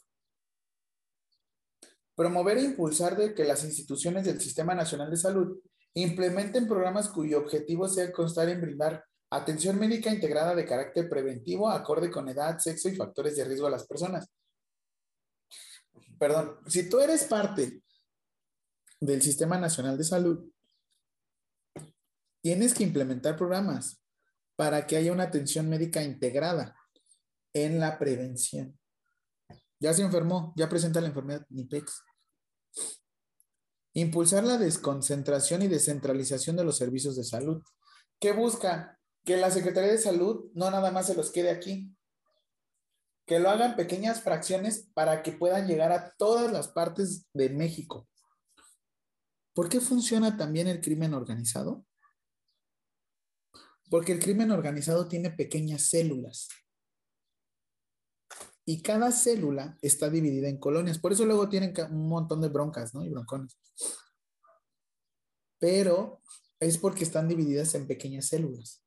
No es un monstruo gigante como la administración pública que quiere venir a imponerte algo, pero es como yo te dijera, todos se tienen que conectar a la misma hora. Sí, pero no todos tenemos internet, no todos tenemos computadora, perdón, no todos nos adecuamos a la forma de aprender de esta forma. Por eso hubo compañeros que se dieron de baja por lo mismo. No pudieron seguir el ritmo porque no se sintieron cómodos, porque ellos quieren estar presencial, por lo que sea. Promover y coordinar realizar la evaluación de programas, servicios de salud que sea solicitado por el Ejecutivo Federal. Si en dado caso a la oficina del presidente o el mismo presidente se le ocurre, dame esta información, te lo puede pedir. Determinar la periodicidad y características de la información que deberá proporcionar las dependencias de entidades del sector público dispuesto a las, este, ahora sí que a las disposiciones generales y aplicables. Coordinar el proceso de programación de las actividades del sector salud. Perdón, promover recomendaciones de las dependencias, impulsar actividades científicas promover incorporación, uso y aprovechamiento de tecnologías de la información y comunicaciones en la Secretaría de Salud, coadyuvar en las dependencias y competentes a la regulación y control de transferencia de tecnologías en el área de la salud, promover el establecimiento de un sistema nacional de información básica en materia de salud, establecer, promover y coordinar el Registro Nacional de Cáncer, apoyar la coordinación entre instituciones de salud para formar, capacitar recursos humanos, coadyuvar a que la formación y distribución de los recursos humanos para la salud sea congruente, promover e impulsar la participación de la comunidad en el cuidado de su salud, que ahí es donde entramos nosotros, promover e impulsar programas y campañas de información sobre los buenos y malos, bueno, sobre los buenos hábitos alimenticios con buena nutrición y la activación física para contrarrestar el sobrepeso, obesidad y trastorno de la conducta alimentaria,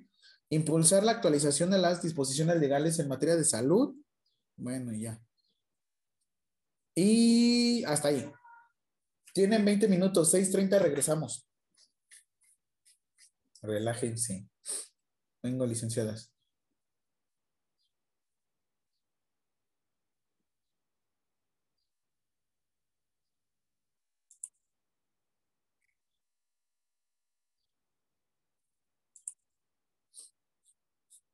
Les pauso. Vayan a comer.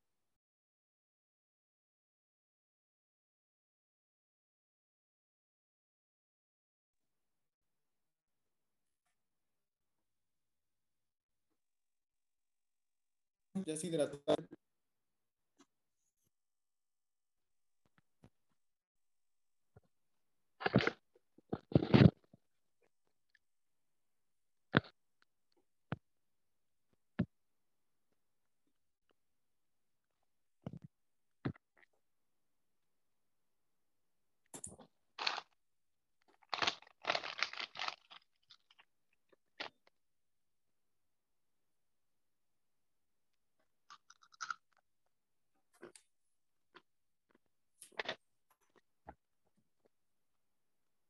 Mejor.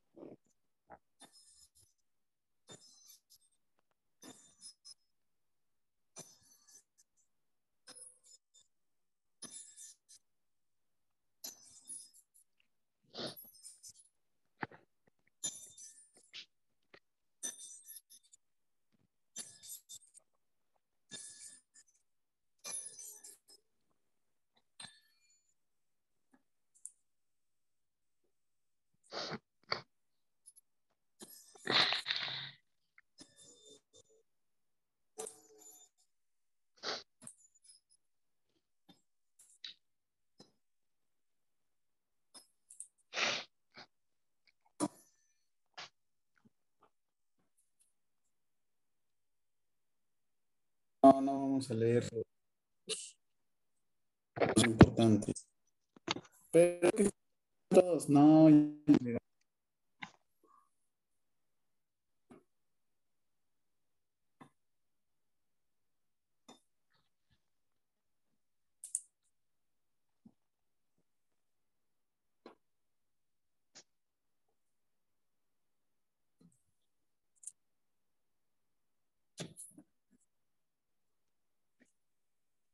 Parte con vino con las subrogaciones quiere decir el gobierno esta frase. No de los pa- que pues no tenía de poder. Insumos buscar la forma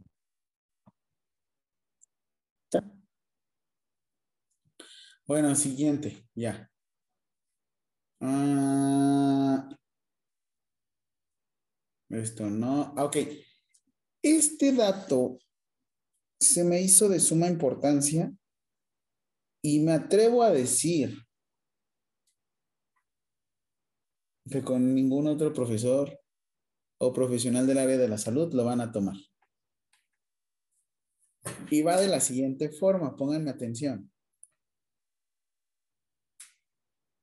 El personal médico y de enfermería que forme parte del Sistema Nacional de Salud podrá ejercer la objeción de conciencia, conciencia está mal escrito, por eso también. La objeción de conciencia y excusarse de participar en la prestación de servicios que establece esta ley. ¿Pero por qué? ¿Qué quiere decir con objeción de conciencia? Cuando se ponga en riesgo la vida de la, cuando se ponga en riesgo la vida del paciente o se trate de una urgencia médico, no se podrá invocar la objeción de conciencia. En caso contrario, se incurrirá en la causa de responsabilidad profesional. El ejercicio de objeción de conciencia no derivará en ningún tipo de discriminación laboral. ¿Qué se cree que pasaba? ¿Qué sucedía? La objeción de conciencia quiere decir que si tú no te sentías cómodo en el tratamiento que estabas realizando, espérenme. Ahí, ya. Ay, Dios. Que si tú no te sentías cómodo en el tratamiento que tú estabas realizando, ya me escuchan muchísimo mejor, ¿verdad? Va. que si tú no estabas cómodo con el ejercicio que estabas llevando a cabo, háblese de interrupción legal del embarazo, háblese de mm, algún otro tipo de procedimiento, este, no sé, si yo no te quiero tomar una citoscopía porque yo soy hombre y no me siento cómodo, te puedo decir que no. O, o este, o sabes qué, ponme tú un, hazme tú el cateterismo vesical. No, pero es que yo no quiero. Siempre y cuando no se ponga en riesgo la vida de la persona, tú podías invocar algo que se llama objeción de conciencia y decir, no, es, no me siento cómodo.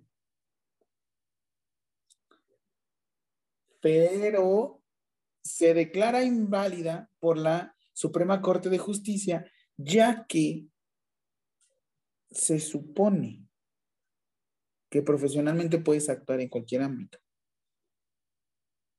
Pero, ¿cómo entonces me puedo escudar, profesor? Porque ahí dice que, pues no.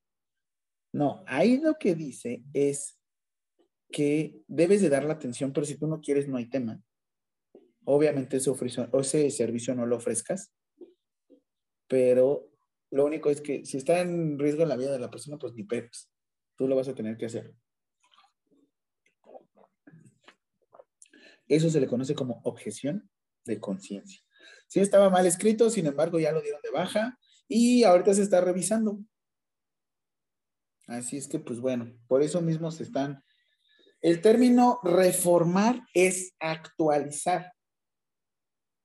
El caso contrario se le conoce como este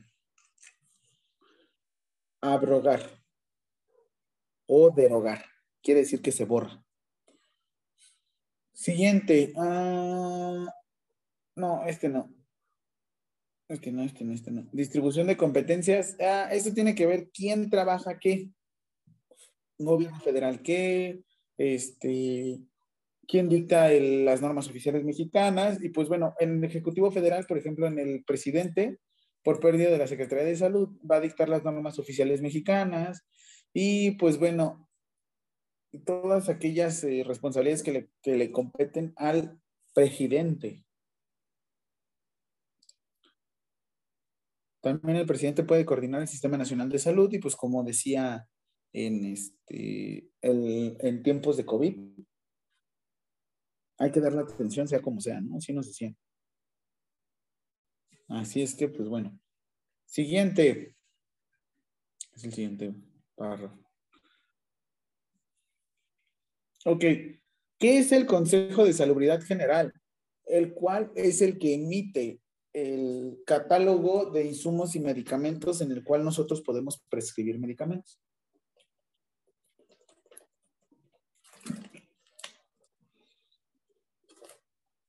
El Consejo de Salubridad General es un órgano que depende directamente de la persona titular de la presidencia de la República y lo que hace es que tenemos al personal de la Secretaría de Salud titular, una secretaría y 13 vocalías titulares, dos de los cuales serán presidentas o presidentes de la Academia Nacional de Medicina y de la Academia Mexicana de Cirugía, y las vocalías que su propio reglamento determina observando el principio de paridad de género.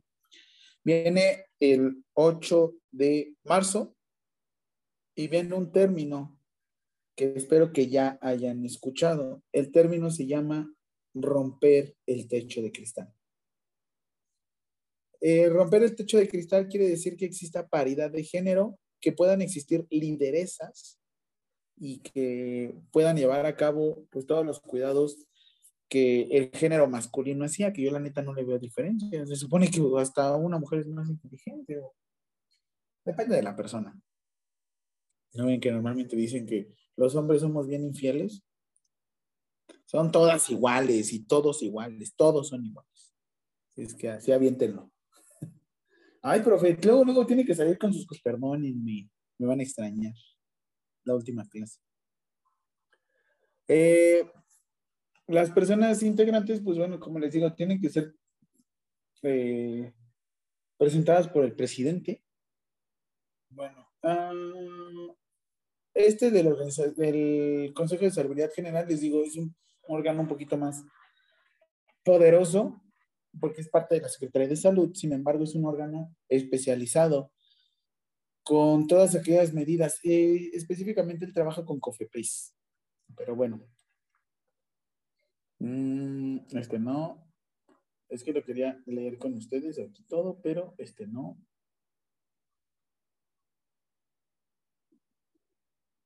Ok. Las bases y modalidades de... No, este no tampoco. Este es distribución de dinero. Este no. Aquí está. Uh, ah, no, este no es, este no es, este no es.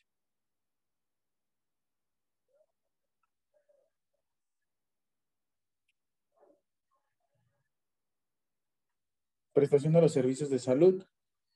Para efectos de esta ley se entiende por servicios de salud a todas aquellas acciones realizadas en beneficio del individuo y de la sociedad en general, dirigidas a proteger, promover y restaurar la salud de una persona y de la colectividad. ¿Qué le suena? Promoción a la salud ¿no? y prevención de enfermedades. Los servicios de salud se clasifican en tres tipos. Esto sí, superanótenlo. De atención médica, de salud pública y de asistencia social.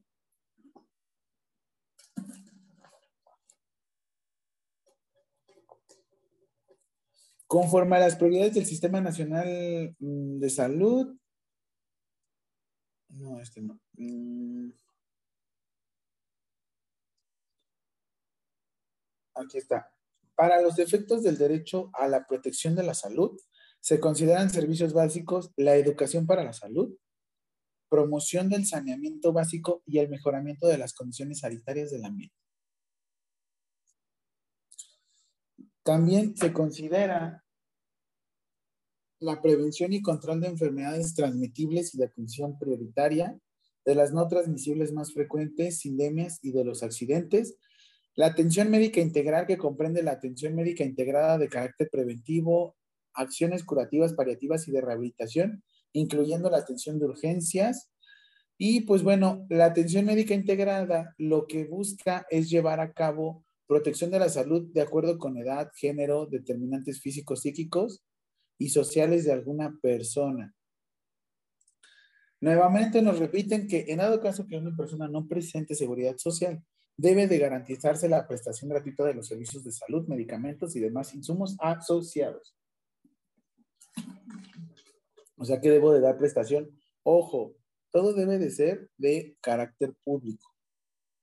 Nuevamente, ¿cómo vamos a poderle dar la atención si no tenemos dinero? Así su corazoncito, ¿no? ¿Qué hacen el corazoncito coreano? Sí, me estaban enviando este sticker y yo, ¿eso qué? Me están haciendo así. Pero qué bonito. Corazoncito. ¿O cómo le hacen? A ver, háganle.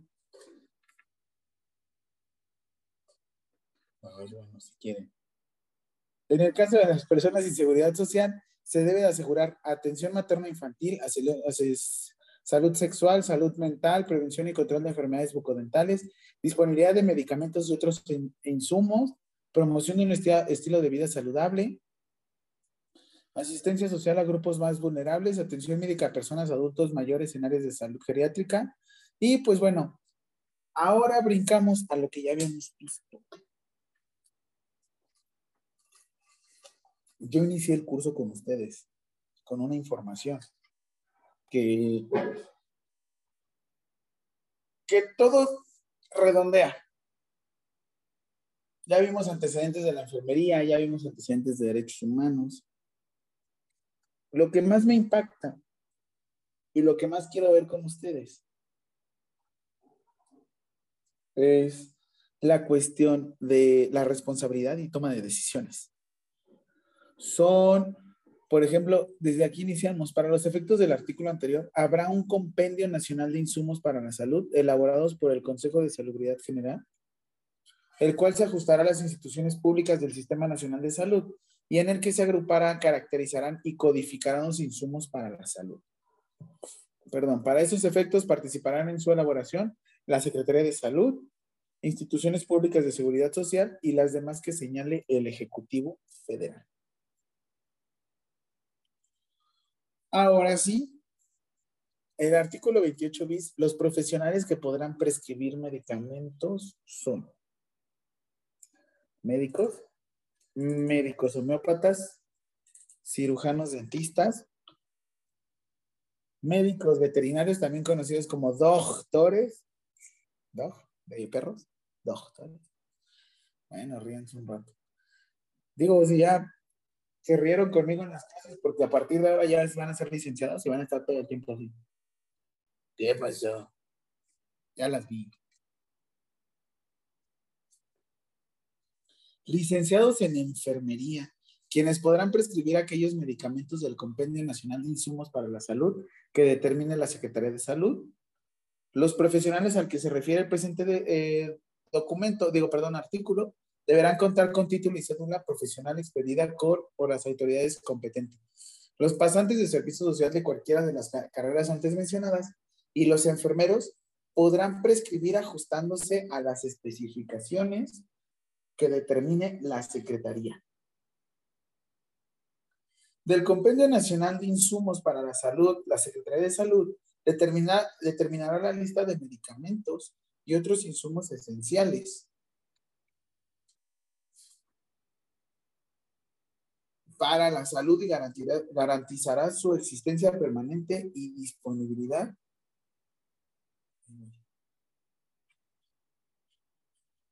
y disponibilidad a la población que los requiera en coordinación con las autoridades competentes.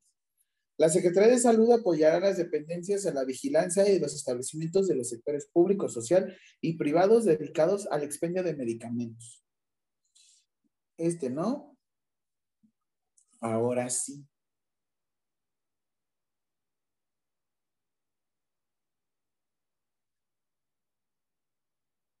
Bueno.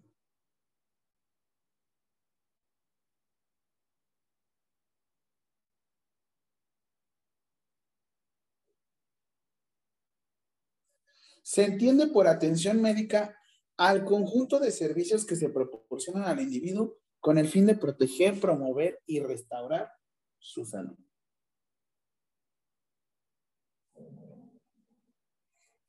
Para efectos del párrafo anterior, los prestadores de servicios de salud podrán guiarse de guías de práctica clínica y medios electrónicos de acuerdo con las normas oficiales de salud emitidas por la Secretaría de Salud. Las actividades de atención médica son preventivas, que incluyen las de promoción general y las de protección específica, curativas, que tienen como, como fin efectuar un diagnóstico temprano y proporcionar un tratamiento oportuno,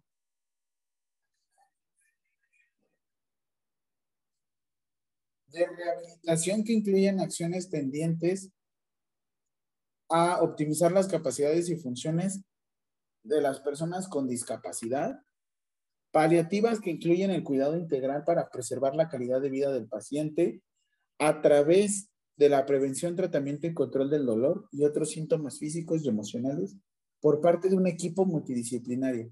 Ahora, van ustedes, prestadores de servicios de salud, ¿Se acuerdan del artículo 34 donde hablaba de todos los profesionales? Estábamos iniciando. Pues aquí vamos a hablar quiénes son los prestadores de los mismos. Se clasifican en servicios públicos a la población en general. Servicios de derechohabientes e instituciones públicas en los que propios recursos o por cargo del Poder Ejecutivo presentan las mismas instituciones a un grupo de usuarios. Ejemplos de derechohabientes, díganme, Eli. Irma, Celina, Yaira, Noemí.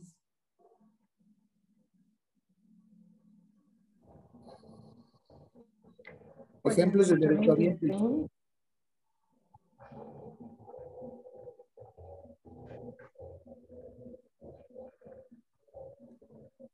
Ejemplo. Ir, iste. ¿Cuál más? Ese mismo. Isei, Pedena, ¿qué más? La Secretaría de Defensa Nacional tiene la Secretaría de Marina y la Secretaría de, del Ejército, ¿va? Perfecto. Siguiente, servicios sociales y privados, de cuál fuere la forma en la que se contraten. Todos los que estamos en hospitales privados, aquí estamos, o los que establezca la autoridad sanitaria. Son servicios de público a la población en general, los que se presten en establecimientos públicos de la salud, a las personas que se encuentran en el país que así lo requieran, regidos por criterios de universalidad, igualdad e inclusión y de gratuidad al momento de requerir los servicios de salud, medicamentos y demás insumos asociados. ¿Qué nos suena a estas características de universalidad, igualdad e inclusión? A los derechos humanos. Los derechos humanos tienen las mismas características y tienen que ver con esto. Déjenme cambiar de playera, perdón.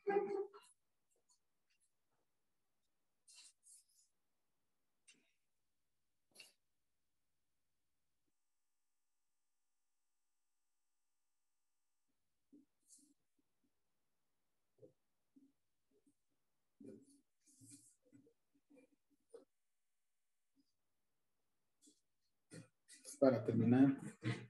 Ya. Medicamentos de, de, de, los derechohabientes son aquellos que pueden acceder a los servicios en términos de convenio. Y esto lo tiene que ver, pues, depende de la institución en la cual está dando esta prestación. Eh, aquí vienen las cuotas de recuperación, pero igual depende como la derechohabienza con la que ustedes cuentan. Servicios de derechohabientes, los, este, ¿no? Eh, bueno, es que tiene que ver más como con IMSS, de cómo se prestan. Los servicios de salud privado, los que prestan las personas físicas o morales en las condiciones que convengan a los usuarios y sujetas a los ordenamientos legales, civiles y mercantiles. ¿Qué quiere decir? Que aquí le pueden cobrar a la persona lo que quieran, obviamente que lo expresen y que le avisen a la persona. Porque a veces ni eso hacen. Y ahorita vamos a ver lo que dice el artículo 43 con respecto a las tarifas. Y pues pueden ser contratados por usuarios o a través de sistemas de seguros. Son servicios de salud de carácter social los que presten directa e indirectamente mediante la contratación de seguros individuales o colectivos. Siguiente, las modalidades de acceso a los servicios de salud y sociales se regirán por los que convengan los prestadores y usuarios de servicio, sin perjuicio de los requisitos y obligaciones que establezca esta ley. ¿Qué quiere decir? Que no importa pues lo que cueste, a menos de que tú le avises a la persona. Los servicios de salud que presten las entidades públicas o empresas privadas a sus empleados o beneficiarios con recursos propios este, deben de basarse en las normas aplicables. Vámonos.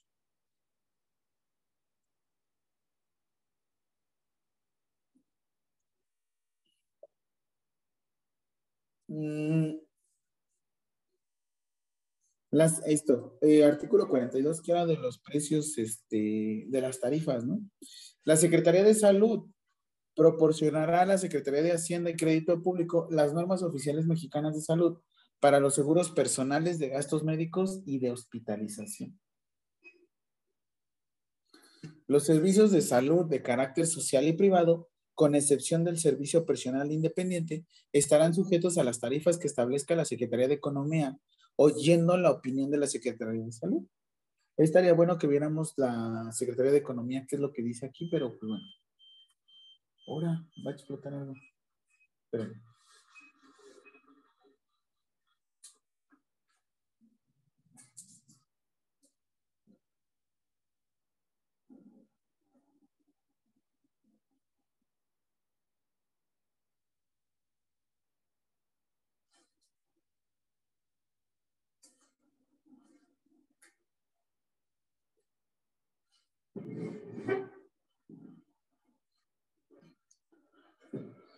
Ah,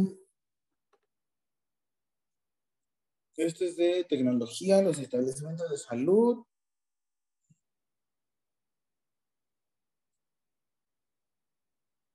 Está, ¿no? Va. Ahora, yo, en lo particular, personal y profesional, al cliente, al paciente, yo le digo usuario.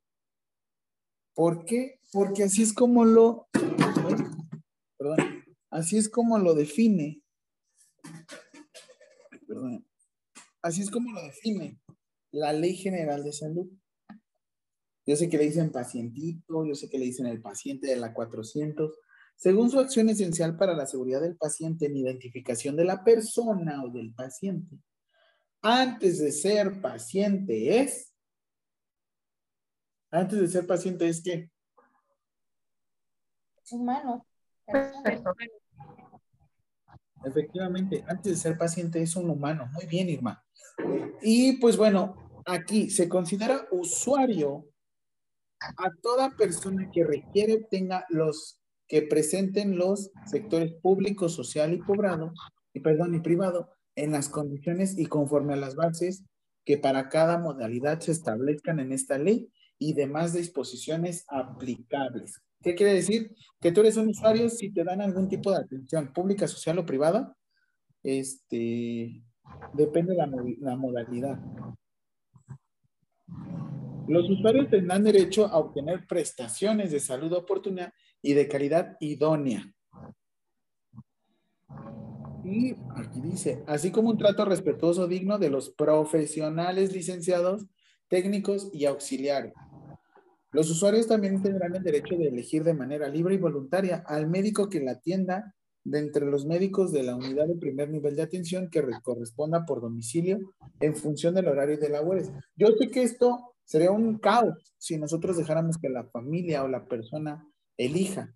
Así es que lo único que decimos es que, pues bueno, ya lo tienen seleccionado de esta forma, pero por sistema, ¿no? Les decimos.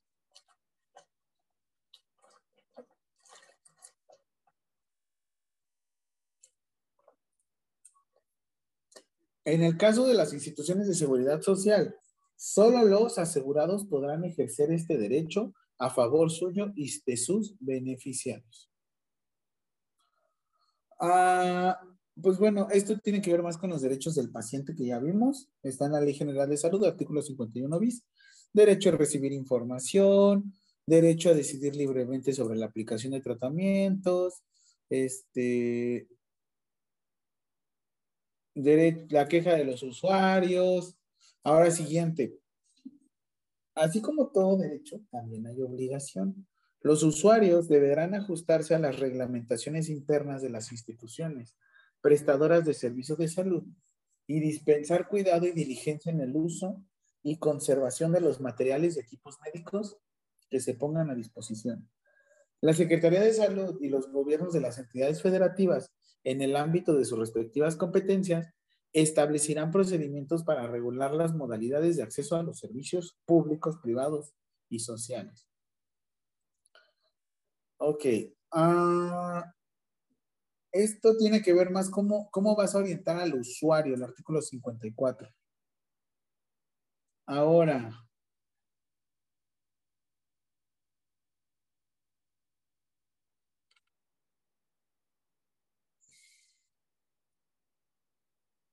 Eso también, artículo 60 de la Ley General de Salud establece en qué momento se pueden denunciar a las autoridades.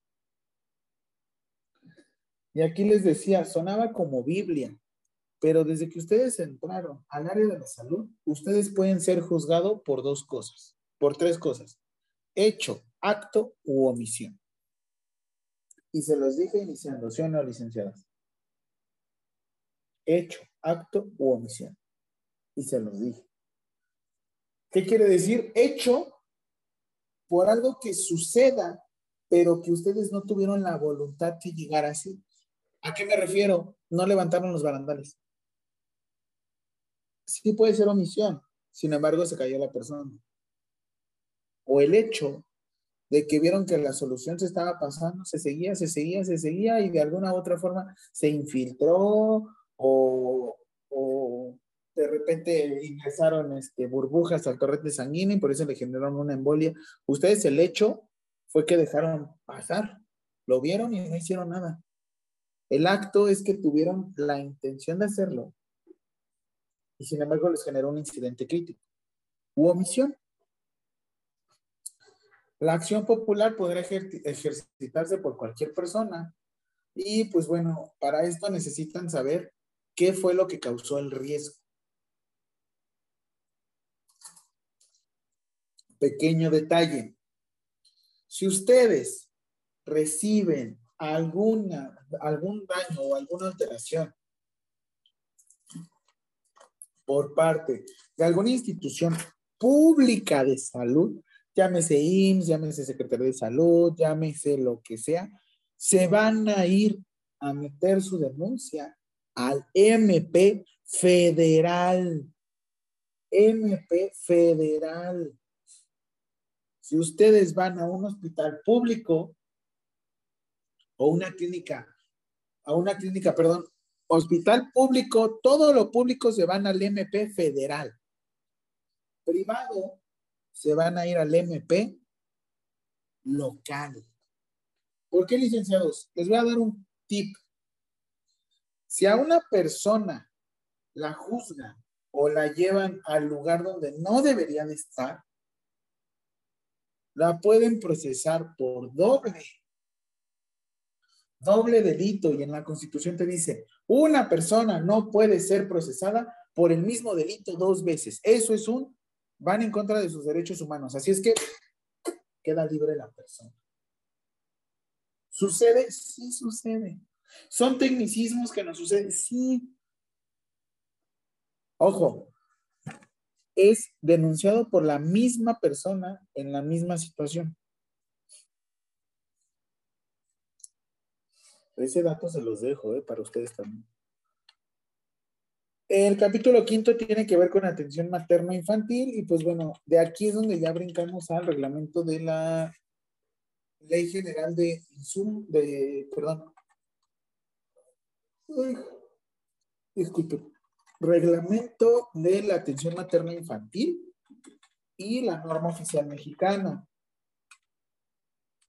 Perdón que me pase porque esto ya es especializado.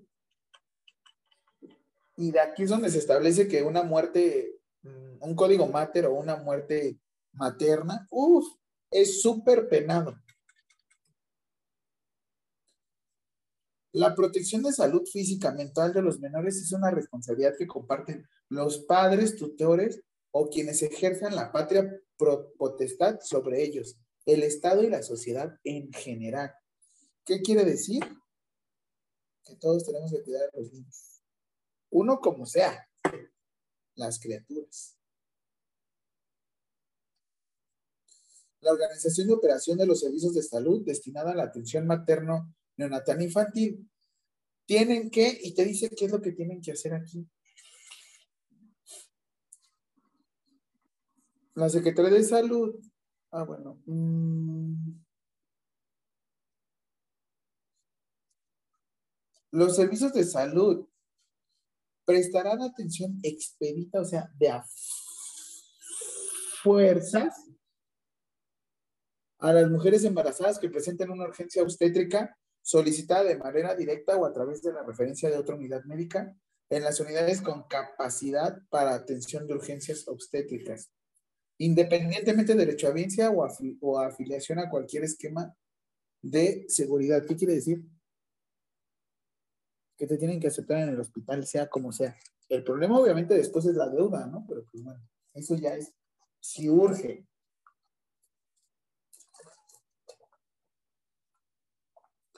Las autoridades sanitarias, educativas y laborales, en sus respectivos ámbitos de competencia, apoyarán y fomentarán. Te dice aquí los programas de materno infantil, la, la, la, la, la, la, en materia de higiene escolar. También aquí está servicios de planificación familiar. Ah, aquí en este dato es que tú como profesional Mm, no puedes castrar sin el consentimiento, así dice castrar, sin el consentimiento de la persona. Este, porque de aquí te van a, este, te denuncian. A ver, a ver, a a.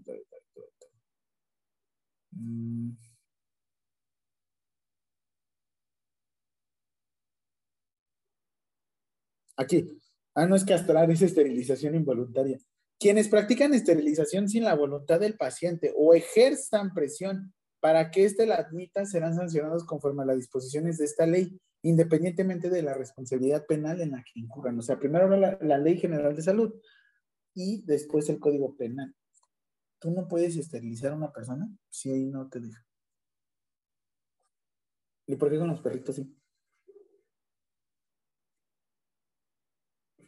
¿Cuánto tiempo tarda o cuál es el periodo de gestación de un perrito? Profe, ¿eso qué tiene que ver? Mm, a ver, ¿cuánto tiempo es?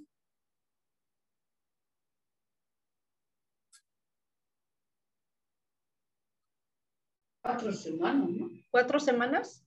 No, más, ¿no? Son como tres. No, cuatro meses es.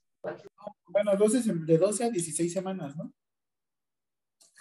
Sí, son cuatro, cuatro meses, ¿no, ¿Y cuántos son de un humano? Nueve meses. Nueve meses. Ajá, en semanas. Semanas, licenciadas. Cuarenta. 40. De 36 a 40 semanas, ¿no?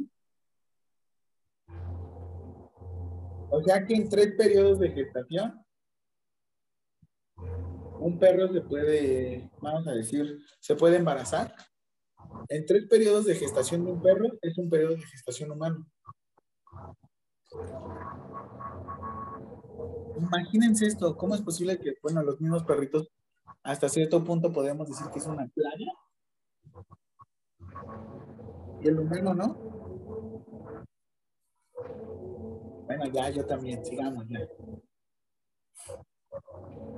Ah, salud mental. La salud mental eh, se define igual como todo bienestar, no decir que físico y mental. Tiene derecho todas las personas a recibir cualquier tipo de atención sin discriminación.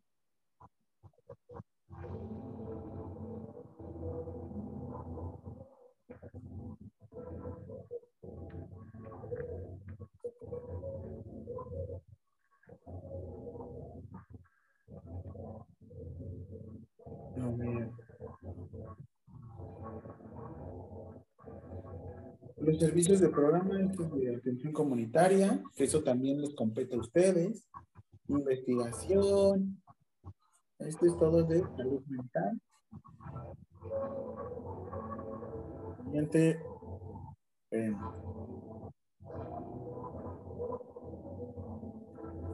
igual todos los derechos de los pacientes. Mm.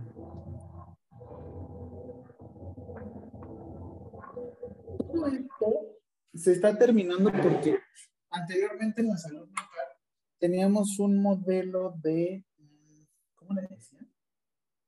Modelo de reclusión, que eran los asilos. Pero pues igual ahorita pues, ya lo retiraron, ¿no? Mm, Esto, grábenselo, licenciados.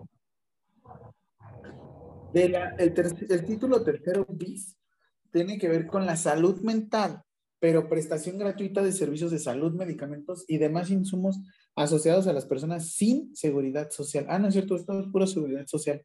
No es salud mental, es todo este, seguridad social. Y pues bueno, todo tiene que ver, como les digo, con servicios públicos. Todo esto, léanlo. Se los súper recomiendo. Ahora.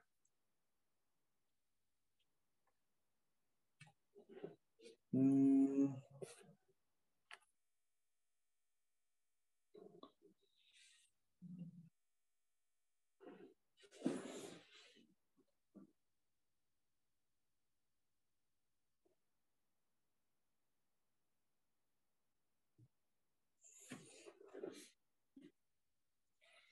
nuevamente aquí viene Insabi, que la Secretaría de Salud se iba a apoyar junto con Insabi para generar acuerdos y coordinación para ejecución por parte de la prestación gratuita de servicios de salud, medicamentos y demás insumos asociados.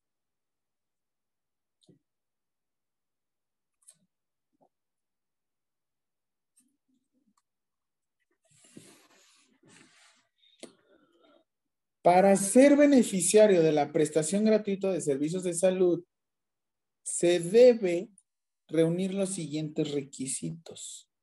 Uno, que estemos en el territorio nacional. Dos, no ser derechohabientes de seguridad social. Tres, contar con clave única de registro de población. Aquí me dijo un amigo un tema que se supone que si los derechos de la salud son para todos los individuos en México, ¿cómo lo puedes hacer? Sin, o sea, ¿cómo puedes discriminar a una persona? ¿Cómo puedes separar a una persona? Este, o bueno, ¿cómo le puedes negar el servicio? Que no tenga como un CURP. ¿Quiénes tienen CURP? Todos los mexicanos. Y todas aquellas personas nacionalidades. Y de hecho aquí te dice, contar con clave única. En caso de no contar con dicha clave, presentar acta de nacimiento, certificado de nacimiento y los documentos que se establezcan en las disposiciones reglamentarias. Antes les pedían más cosas, pero ahorita ya con eso. Mm. Gobiernos se ajustarán, no, este no. Esto tiene que ver con el financiamiento de los servicios de salud.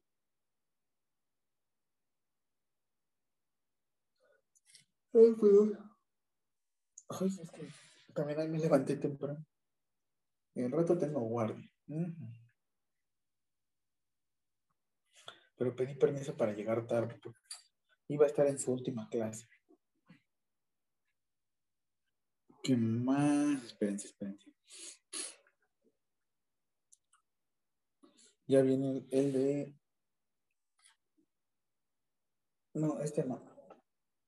Es que hay uno que viene del artículo 78. Esto, todo esto se derogó. ¿Qué quiere decir? Se eliminó las cuotas familiares.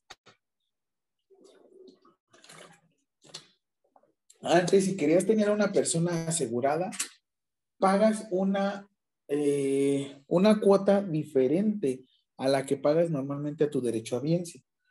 Eso ya se ve directamente con el seguro social o ISTE o lo que sea. Sin embargo, antes se veía aquí en la Ley General de Salud. Por eso, miren, todo ya se derogó. Ahora tenemos un fondo de bienestar. Todo esto es dinero, dinero, dinero, dinero, dinero. Escucha eso, dinero, dinero, dinero, dinero, dinero, dinero, dinero, dinero, dinero. Mm, esta es fiscalización de recursos. Es que viene el artículo 78 que creo que habla de las funciones de ustedes. A ver.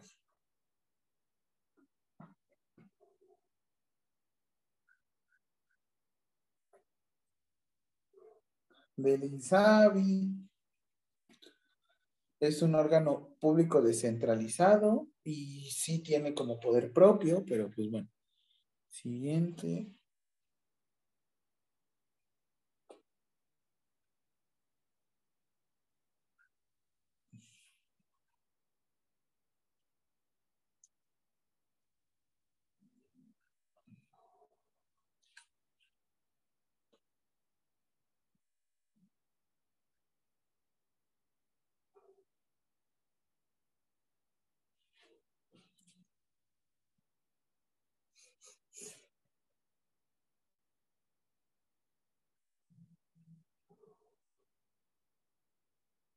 Derechos y obligaciones de los beneficiarios de INSABI.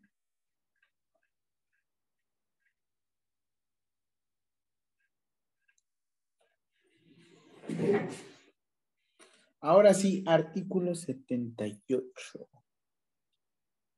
Ejercicios de los profesionales de las actividades técnicas y auxiliares de las especialidades para la salud. Eh, están normadas por el artículo quinto constitucional que viene acerca de las profesiones. Cada quien se puede dedicar a lo que quiera en este mundo. Siempre y cuando sea legal, ¿eh?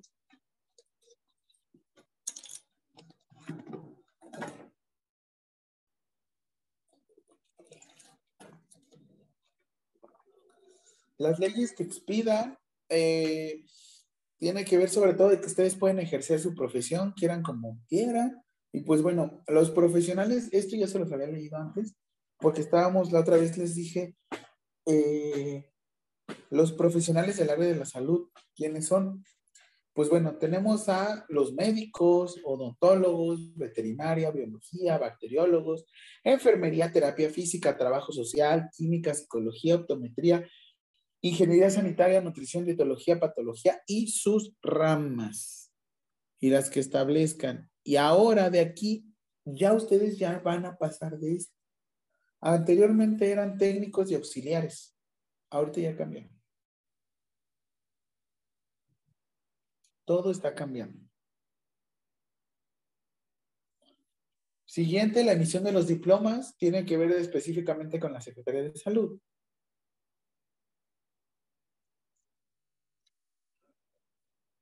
Ahora, mm, todo tiene que ver que está la Secretaría de Salud y la Secretaría de la Secretaría de Educación Pública. Servicio social y pasantes, bueno, ustedes no les toca ahorita, pero pues ya lo hicieron. Eh,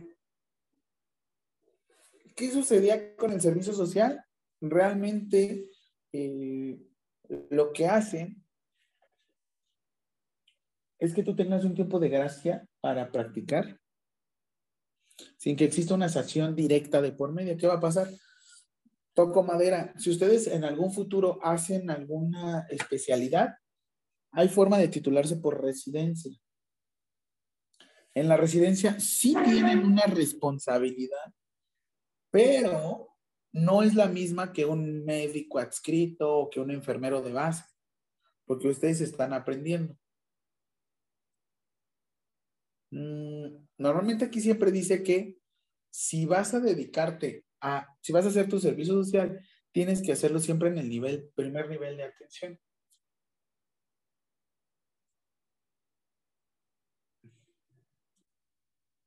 Ah, esta es actualización del personal. Déjenme cambiar de silla. Perdón.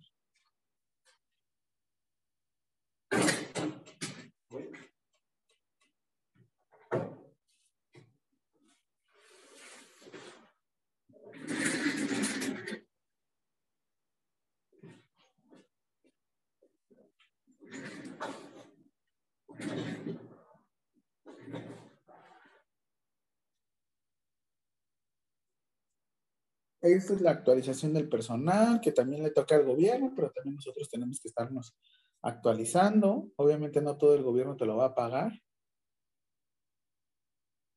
Este, viene un tema. Todo esto, ¿tienen dudas ya con la administración pública, Sistema Nacional de Salud, todas aquellas competencias que nos dijeron ahorita este, eh, la primera parte de la Ley General de Salud? ¿Dudas? Ya de aquí me voy a ir más rápido porque ya es como un poquito más específico y ya lo voy a hacer como más, más rapidísimo. Déjenme nada más voy por un poquito de café. Espérenme, voy rápido. Déjenme dos minutitos. Sigue grabando, ¿eh?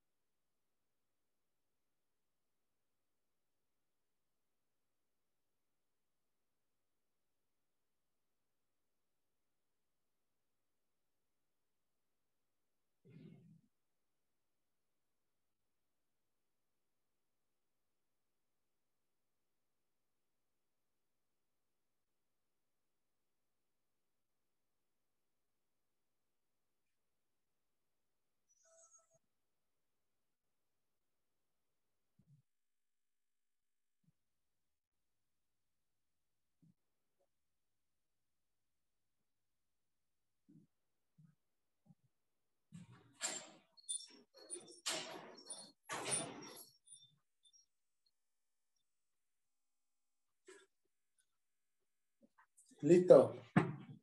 Perdónenme, es que. Investigación para la salud.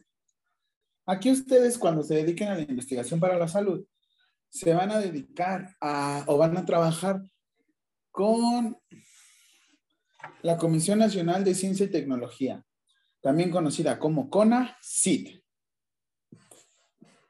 Yo voy a trabajar con esos CIT, todos de hecho.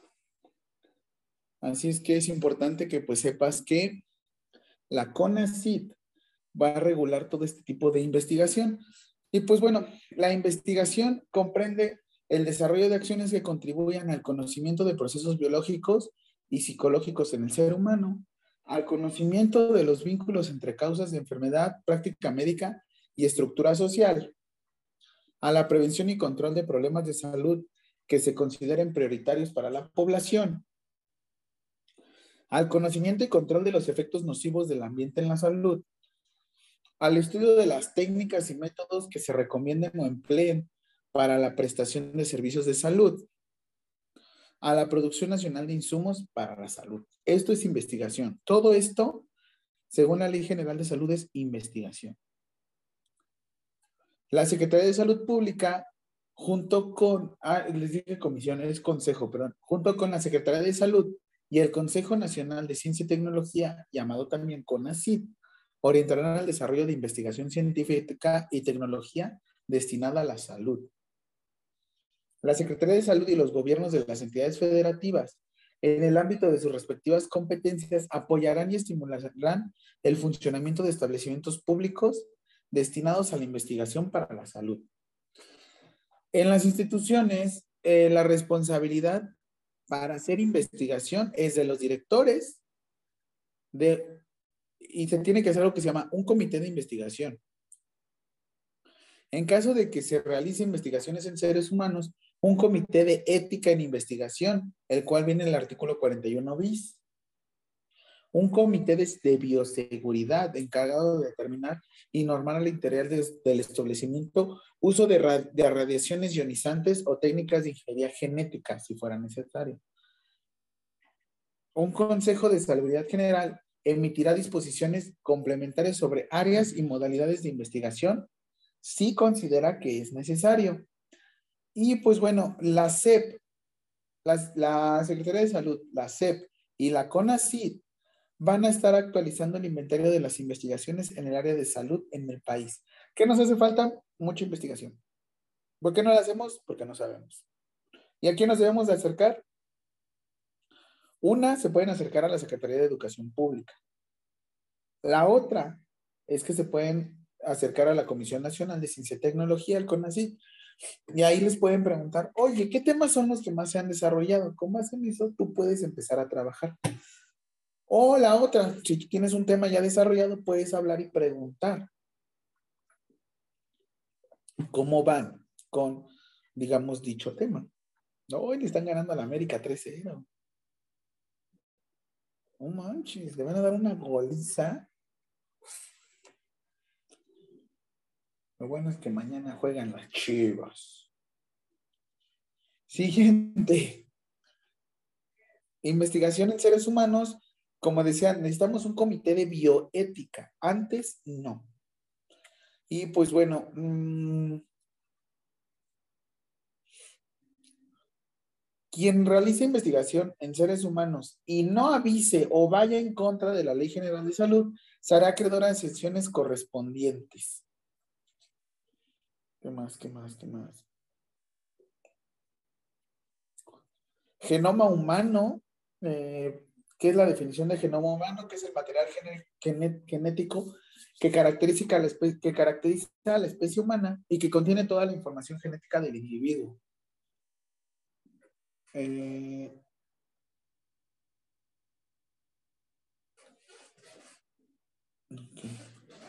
y fundamentalmente del ser humano y su diversidad. El genoma humano y el conocimiento sobre este son patrimonio de la humanidad. ¿Qué quiere decir? Que no se puede privatizar. Una persona no puede decir, ah, yo conozco acerca del genoma humano. Todo lo que se conozca se tiene que compartir. ¿Todo se comparte? No, no se comparte. Sin embargo, se tiene que compartir. Ay, güey, desactivé mi cámara.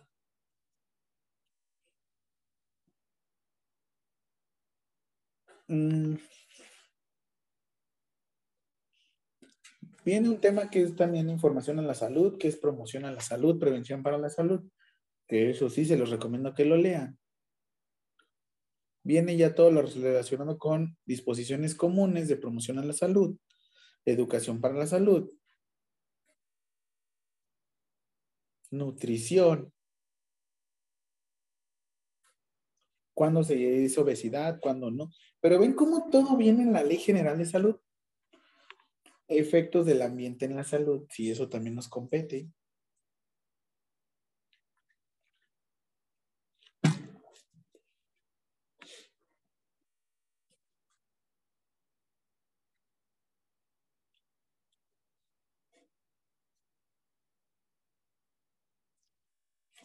Salud ocupacional, ¿cómo se le conoce a la salud ocupacional? Que tiene que ver mucho. Su auge empezó ahorita en pandemia. ¿Por qué? Pues habíamos gente que estábamos todo el día en casa trabajando y se supone que en la casa es el lugar donde tú te desapareces de trabajar. Tú ahí no trabajas, pero pues igual ahorita es donde llevas a cabo ya todas tus funciones. Mm,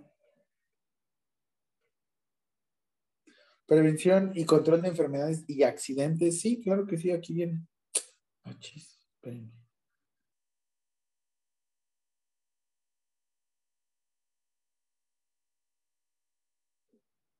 Ah. Enfermedades transmisibles, cuando sí, cuando no. Aquí viene la norma oficial 036 SSA 3 2012, 13 de la vacunación. perdón, pero que pase tan rápido, pues que son un buen de temas. Pero hay temas que a mí sí me gusta abordar con ustedes. Vacunación, que aquí viene.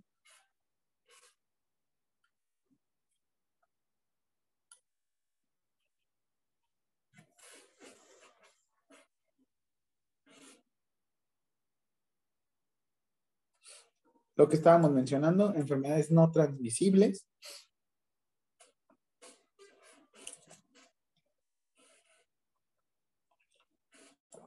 Registro Nacional de Cáncer.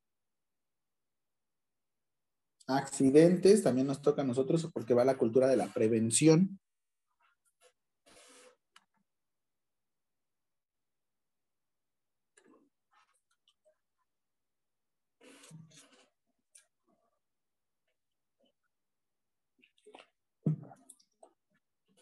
Cuidados paliativos. Ah, aquí este término lo quiero tomar. La otra vez vimos lo de ortotanasia. Y pues bueno, lo que les quiero mencionar es que en los cuidados paliativos debemos de salvaguardar la dignidad, garantizar una muerte natural y establecer y garantizar los derechos de la persona. Aquí es importante que sepamos en qué momento entremos en algo que se llama obstinación terapéutica. La obstinación terapéutica tiene que ver con mantener la vida de la persona sea como sea. Así la persona ya no puede respirar por su cuenta y tenga un ventilador. Esa es la obstinación terapéutica. No te interesa cómo se encuentra la persona. A ti lo que te interesa es que esté viva. Pero pues no. ¿Qué habíamos visto de la ortotanasia? ¿A ustedes les gustaría mantener vivo a su... Perdón que use este ejemplo, toco madera, pero les gustaría tener vivo a su mamá, papá, niños, niñas, hijos, hermanos, lo que sea, conectados a un respirador y a ustedes ya les dijeron que existió muerte cerebral.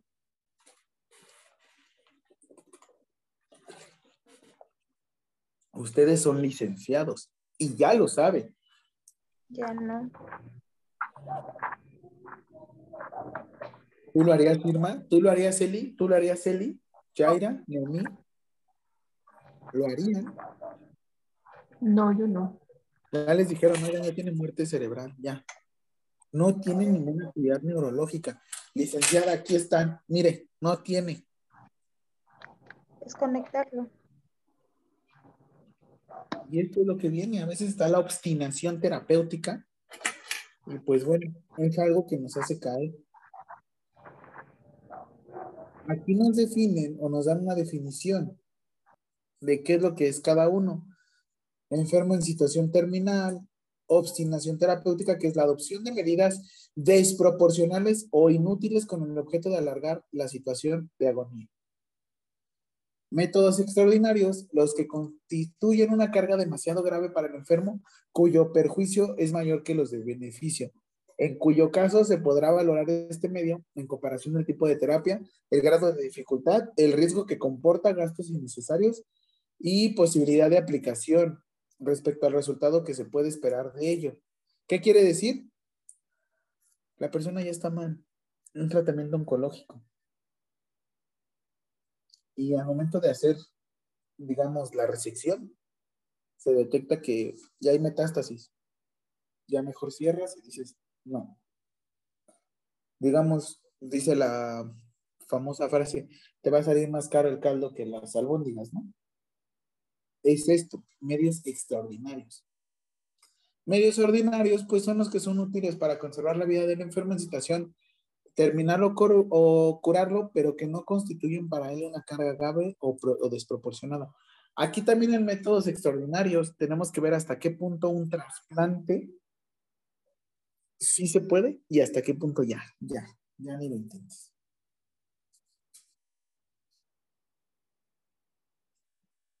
Aquí viene la ley de voluntad anticipada, que ya lo revisamos.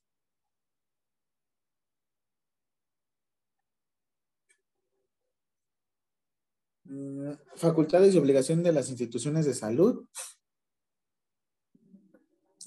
Derechos, facultades y obligaciones del personal sanitario, que eso también leanlo. A ver, tomen un screenshot aquí. Del artículo 166. 166, 14 bis o bis 14. hasta el 166 bis 21. Siguiente, asistencia social, prevención de discapacidad y rehabilitación. Y esto también nosotros en el Teletón nos, nos compete muchísimo.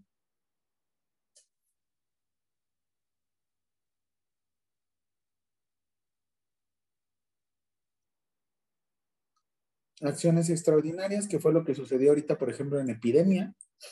Aquí viene regulado en el artículo 181 y aquí es donde se deben de cerrar fronteras y la, la, la, la, la, programas contra las adicciones, que es lo que les decía la vez pasada. Ya vamos a acabar, ya vamos a acabar.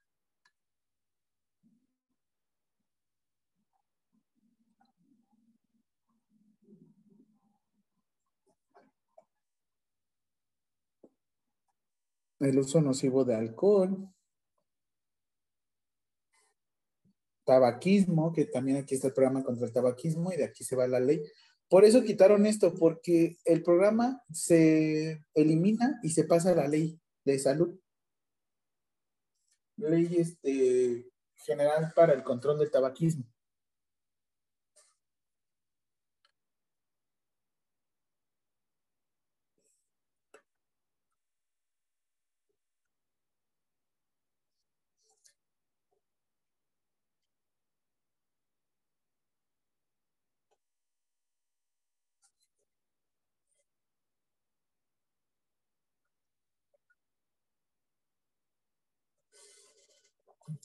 A partir de aquí, todo esto, COFEPRIS, Comisión Federal de Protección de Riesgos Sanitarios.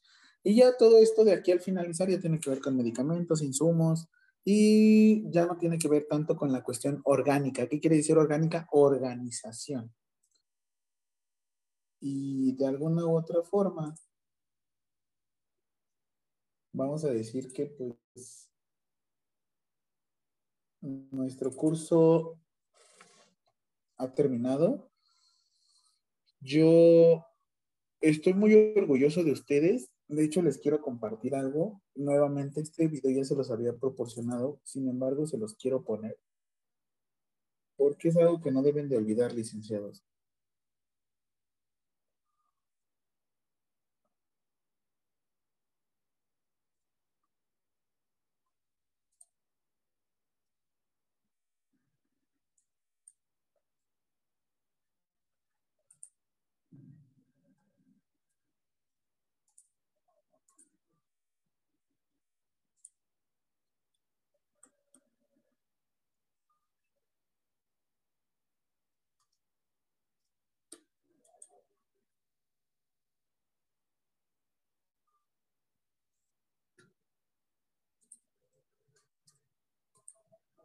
Les voy, les voy a ir narrando y pues bueno, podrá ha- haber para nosotros un mayor milagro que mirarnos por un instante con los ojos del otro. Henry David Toreo.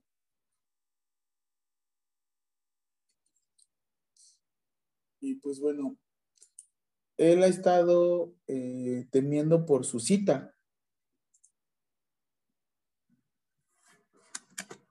Porque siente que ha de haber esperado demasiado. ¿Qué sucede? A veces nos da miedo y evitamos, ¿no? Que nos atiendan por lo mismo. La cirugía de su esposa salió bien y pues bueno, va a su casa a descansar.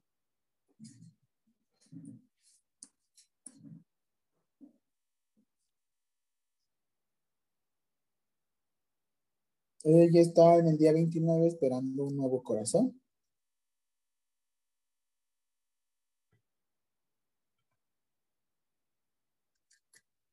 Su hijo de 19 años está en algo que se llama On Life Support, o sea, conocido como terapia intensiva.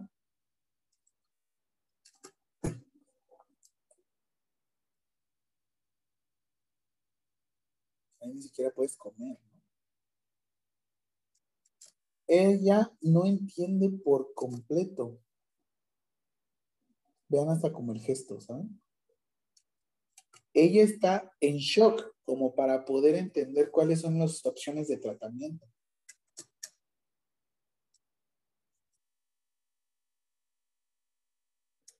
Lleva esperando tres horas.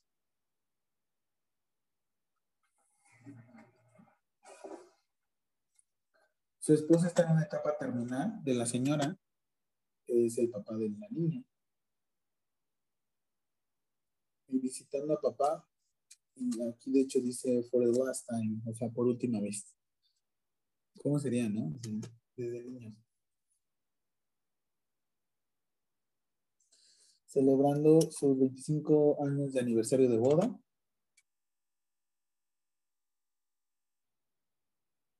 Aquí pues va una situación que hemos vivido algunos, que su esposa sufrió un infarto cerebrovascular y está preocupado con cómo va a cuidar de ella. Bueno, ese no. El recientemente divorciado, pues ya saben, el manejo de emociones. Eh, acaba de enterarse que pronto será papá. Su hija se casa el sábado. Está determinado a estar ahí. Está preocupado por cómo va a pagar esto. Típico, que casi no nos aparece esto. Mañana es su primeras vacaciones en años.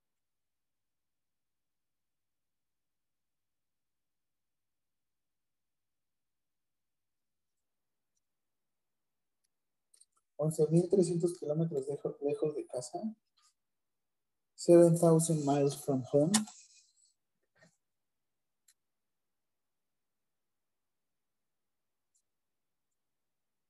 ya va a terminar su turno de 12 horas. Ah, es que los turnos en Estados Unidos son de 12 horas, pero trabajas 2, 4, 6, 48 horas. Trabajas 4 días y descansas 3 días.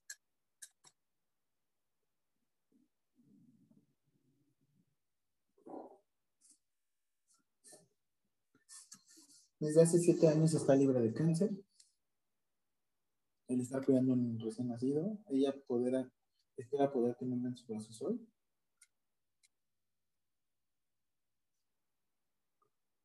Le dijeron, vieron algo en su mamograma.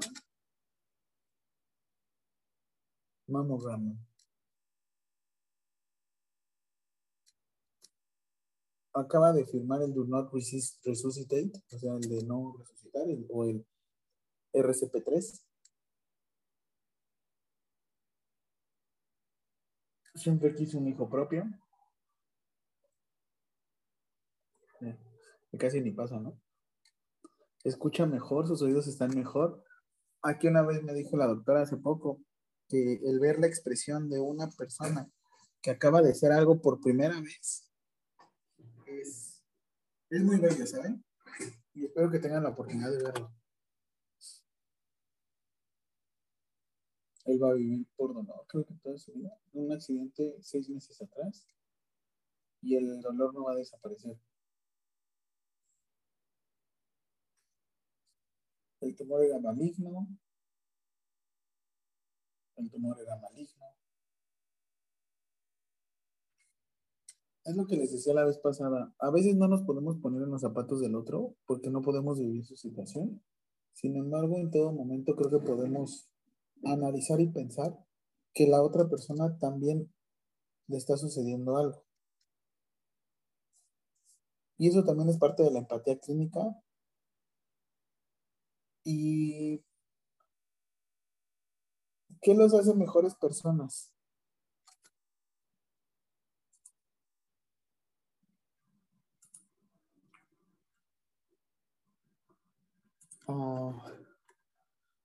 ¿Qué los hace mejores personas? ¿Ser enfermeros? ¿O te hace mejor enfermero ser persona?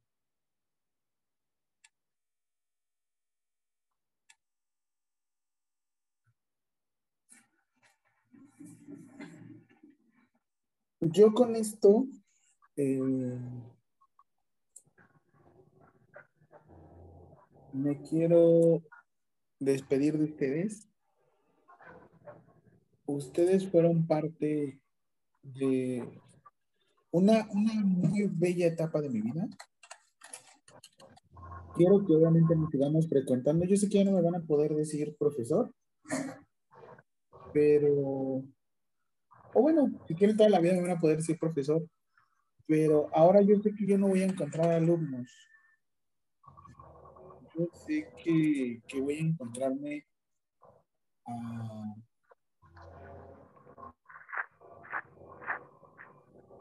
Voy a encontrarme a profesionales del área de la salud que van a compartir conmigo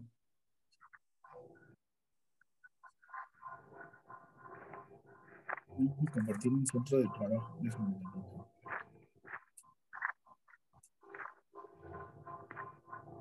De hecho, mm,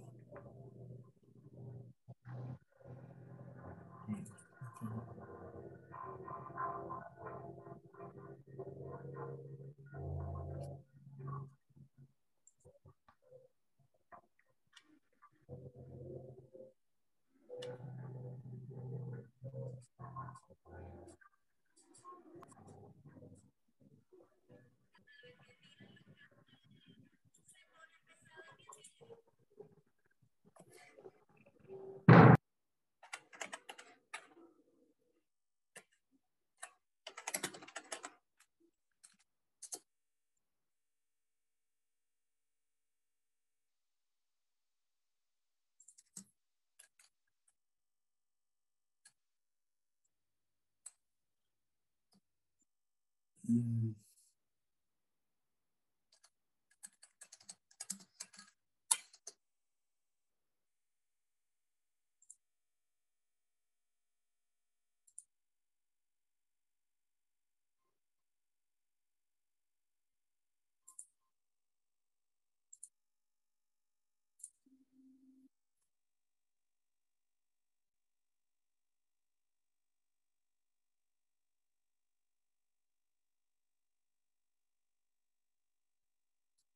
te había dejado mi iPad, pero lo puedo hacer desde aquí.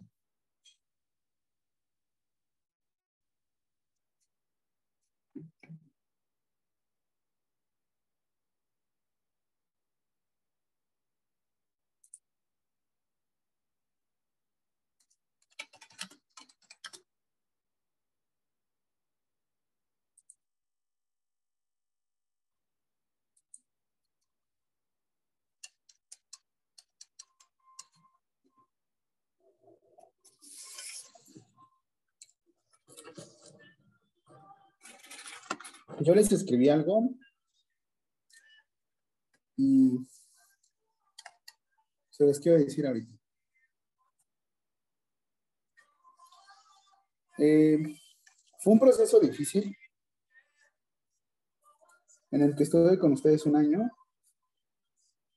Fueron 12 sesiones eh, en el que yo conocí alumnas alumnos que a pesar de la distancia estuvieron conmigo. Yo no sentía que estas clases fueran a distancia. Yo sentía que realmente estaba compartiendo un aula, aunque fuera un aula virtual. Ustedes cambiaron toda mi perspectiva con el personal técnico en enfermería general, como les decía. Eh, me enseñaron que las ganas y el ímpetu siempre se pueden presentar. El día de hoy nos dejamos como profesorado alumnado, pero sé que yo me voy a encontrar a otros profesionales del área de la salud, que voy a poder llamar mis colegas. Las admiro plenamente porque siguieron su proceso de formación y espero cabalmente que no se quede aquí. Yo espero que continúen y no hay mejor, no hay mejor satisfacción que el saber que el alumno supera al maestro. Yo en este tiempo me encontré a Irma, me encontré a Yaira, me encontré a Eli, a Celina, a Claudia, la profesora Zurita que luego compartía con nosotros clase. Y encuentro en todos ustedes unas personas y un brillo propio, el cual yo sé que nunca se va a apagar, al contrario, va a brillar más y más y más Y espero que esto solamente sea el inicio de algo muy grande que venga. Yo me las llevo en mi corazón. Y espero que también hagan lo mismo. Tal vez olviden mi nombre, no me importa. Pero que se lleven ese poquito de lo mucho o poco que les pude haber movido. Yo siempre va a estar mi teléfono disponible. Llamadas ya saben que tarda un buen. Sin embargo, quiero que sepan que terminando hoy, 4 de marzo del 2023, eh, nos convertimos o compartimos amistad. Sí las considero unas amistades muy valiosas para mí. Y espero que continúen así. Y pues bueno, yo sé que sería antiprofesional decir esto, pero las quiero mucho. Espero que les vaya muy bien en su vida profesional, personal. Y gracias por todo lo que me, dejaron enseñarlo. Yo sé que les hubiera gustado aprender a canalizar, pero creo que eso ya lo saben. Y me lo demostraron. Toda la información la traen. Pero yo sé que con todo esto, lo que ustedes decidieron, van a cambiar radicalmente, no ustedes, sino el universo que los rodea. Y sean soles, no quiero que sean estrellas, quiero que sean soles. Y a mí me preguntaron en la semana, ¿cuándo va a acabar tu momento? Nada más les quiero decir que tu momento espero que nunca acabe. Su momento siempre es de ustedes y es suyo. Nadie más se los debe de quitar ni deben de apagarse ni ustedes mismos. Y pues cuídense mucho. Todavía queda pendiente lo del trabajo, déjenmelo bonito. Ciérrenlo bien. Y pues el podcast sigue ahí, los videos siguen ahí, yo los sigo subiendo. Y son un grupo muy bonito, sigan así. Y antes de cualquier cosa, déjenme, les doy una captura de pantalla para que la guarden. Les voy a enviar a su WhatsApp. ¿Listos? Quiero ver sonrisitas bonitas. Se las envío correo, ¿no? Cuando ya estén listas. ¿Listo? ¿Ya, ya, ¿Listo, Nami? No, pues. espérame tantito, profe, que mi cámara no. Ahí está.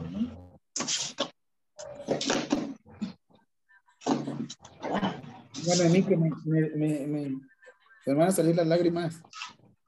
¿Listo? Ya, profesor, ya. Va. Una, dos, tres. Todos sonrían. Una, dos, tres. Espérenme. Ahora espérame, mami, cerraste los ojos otra vez. ¿Lista? Espérense. Una, dos, abran los ojitos todos. Una, dos, tres.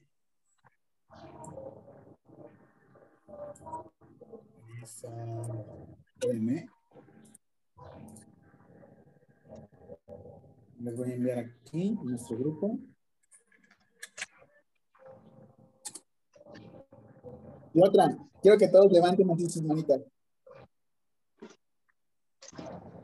¿Listos? Una, dos y tres. Eso.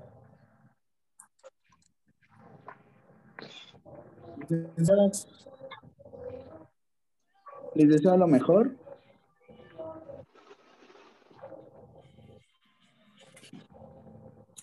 Que les vaya muy bien en toda su vida profesional. ¿Vale? No se apaguen. Despierten con todo. Eso quiero. Quiero que cambien todo esto de aquí. Profe, ¿Sí? pues muchas gracias también por todo. La verdad que me cambió la manera de, de ver nuestra profesión y yo creo que ese era su objetivo y la verdad lo logró. Es una gran responsabilidad la que tenemos en nuestras manos y podemos cambiar muchas cosas. Y gracias por ser esa inspiración para todas, la verdad, mi admiración hacia usted y su gran amor que tiene por la docencia. Te agradezco. Muchas gracias, Jaira. Gracias, Lick, por todas sus enseñanzas. Estoy muy contenta de haber recibido las clases. Me gustó mucho y es usted un gran maestro. Felicidades. Muchas gracias, hermano. Gracias por todo, Lick, por sus enseñanzas, gracias a las compañeras. Eh, aunque, pues, pero terminamos ya. Ya creo que lo que nos falta, pues, es nada más administrativo. Y pues todo se lo debemos a usted. Este, créanme que sin usted no, no hubiéramos sabido lo que era en realidad una licenciatura y nos enseñó demasiado, tanto de manera este, como aprendizaje y como ser humano. Eres una excelente persona y muchísimas gracias por compartir las 12 sesiones con nosotras, por todo lo que, aunque sea, haya sido virtual, pero pues todas creo que lo disfrutamos mucho y pues esperemos que, bueno, obviamente tiene que ir a nuestra graduación, ¿no? A la ceremonia. Pero pues gracias por todo. Gracias por sus atenciones, por sus enseñanzas y siga usted así, siendo tan increíble como es hasta ahorita. Gracias a ustedes. Gracias, Eli. Pues igualmente, profesor, le agradezco por sus enseñanzas, por la paciencia que más que nada que me, me tuvo a mí. La verdad, pues sí, batallé, estoy batallando, pero pues como dice usted, pues hay que, que seguir adelante, hay que estudiar más. Y le agradezco, pues le agradezco por todo. Y pues no me, no me queda más que decirle muchas gracias. Muchas gracias, Noemí. Igualmente, Liz, muchas gracias. Gracias por todo lo que nos enseñó, por toda la paciencia que tuvo con nosotros, que a veces solo preguntábamos en, en el grupo cómo se hacía y todo eso, y siempre eh, nos pudo aclarar las dudas, nos explicaba otra vez el- las actividades. Gracias a las compañeras que también estuvieron este, dispuestas y disponibles ante cualquier este, ah, duda que teníamos con los trabajos. Y pues Gracias a usted por todo, por todo lo que nos enseñó. Dios lo bendiga. Y pues sí, lo vamos a extrañar en las clases, pero espero que nos conteste los mensajitos, aunque sea para saber cómo están. A ver, este, pues sí, como decía la compañera, esperemos que si se hace ceremonia de graduación, que esté usted aquí con nosotros. Claro que sí. Un ahí placer conocerlos a, a todos, a todas. otra vez. Les digo que empezamos como los perritos, ¿no? De los 10 que nos quedaban, solamente quedamos nosotros. Y así es la vida. Empezamos con alguien al lado y pues bueno, a veces eh, es uno, ¿no? y sí, realmente me pasaron ustedes me sacaron a flote, ¿eh? Muchas gracias. Te los agradezco completamente. Gracias por permitirme entrar de manera virtual a sus hogares, a sus vidas. Y pues todavía queda pendiente, como dicen, lo administrativo. Y yo les digo, esto no es el final. Esto es de aquí un brinco y lo que sigue, ¿eh? Mm, Yo no las quiero ver en el mismo lugar. No las quiero ver y pues bueno, yo en un futuro quisiera compartirle lo que va a pasar. Pero pues bueno, algún día les contaré, ya les enviaré mis, mis, este, mis cosas. Redes sociales, estoy en Instagram, Facebook, Twitter, ustedes me pueden buscar. Así es que ahorita se las paso por el grupo, por si igual quieren seguirme, para que nos sigamos divirtiendo y nos sigamos conociendo. ¿no? Ahora sí ya nos va a dar su Facebook. Sí, ay, Sí, dice, porque ya vamos a ser licenciadas. ay, puro licenciado para arriba. Ah. Ya aplica, ya aplica. Felicidades también, chicas, a todas por el gran esfuerzo, por todo lo que hicimos. ¿Vale? Felicidades. Igualmente, compañeras, felicidades. Gracias, compañera. Igualmente, compañera. Ver, espérenme, déjenme, les echo unas. A ver. Chéquense.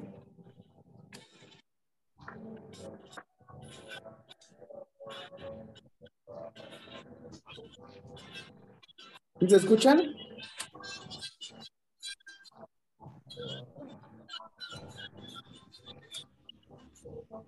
No, casi no. A ver, les va otra vez.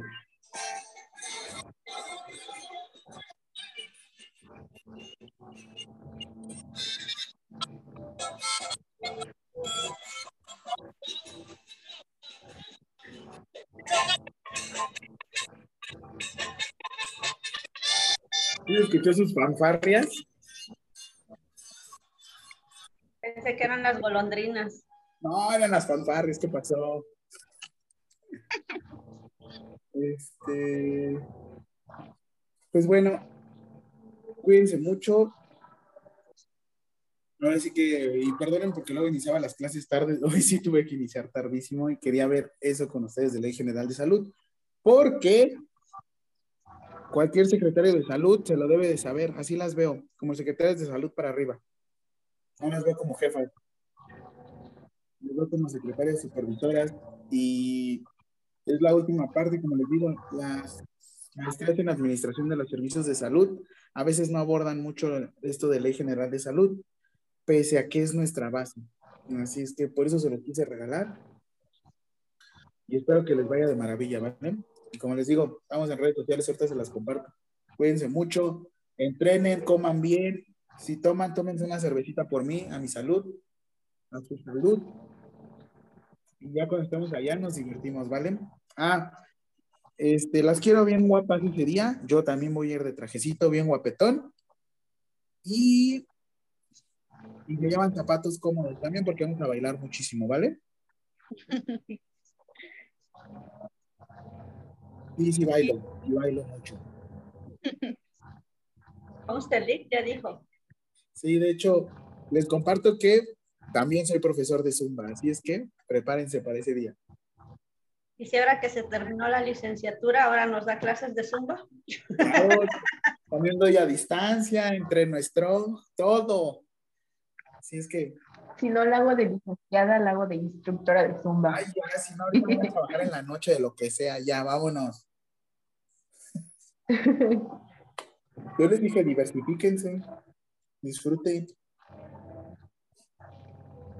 Por eso, y, y hasta, quédense con esa pregunta, ¿qué me hace mejor persona? ¿Ser enfermero o, o ser enfermero me hace mejor persona? Total. Pero bueno, Cuídense mucho, licenciadas. Pasen una muy bonita noche. Salúdenme a su familia. Descansen. Relájense. Ya pasó. Ya terminó. Ya, ya. Ah, nada más revísenme su tareita, que me quede muy bonito. ¿eh? Les voy a hacer observaciones y listo. Les voy a Sí, subir todo el podcast, les dejo todos los episodios para que ustedes los puedan volver a retomar, escuchar. Es gratis, es de ustedes. Si uno no salió el video fue porque temas ahí que tuve, pero de todos modos se lo subí a YouTube. Pueden ustedes verlo las veces que quieran, lo que tengan alguna duda. Si no, ahorita les voy enviando las cosas, ¿vale? Gracias, Lick. Gracias, Lick. Gracias, profesor. Gracias. Bye. Adiós. Adiós. Adiós. Ya huyan, huyan.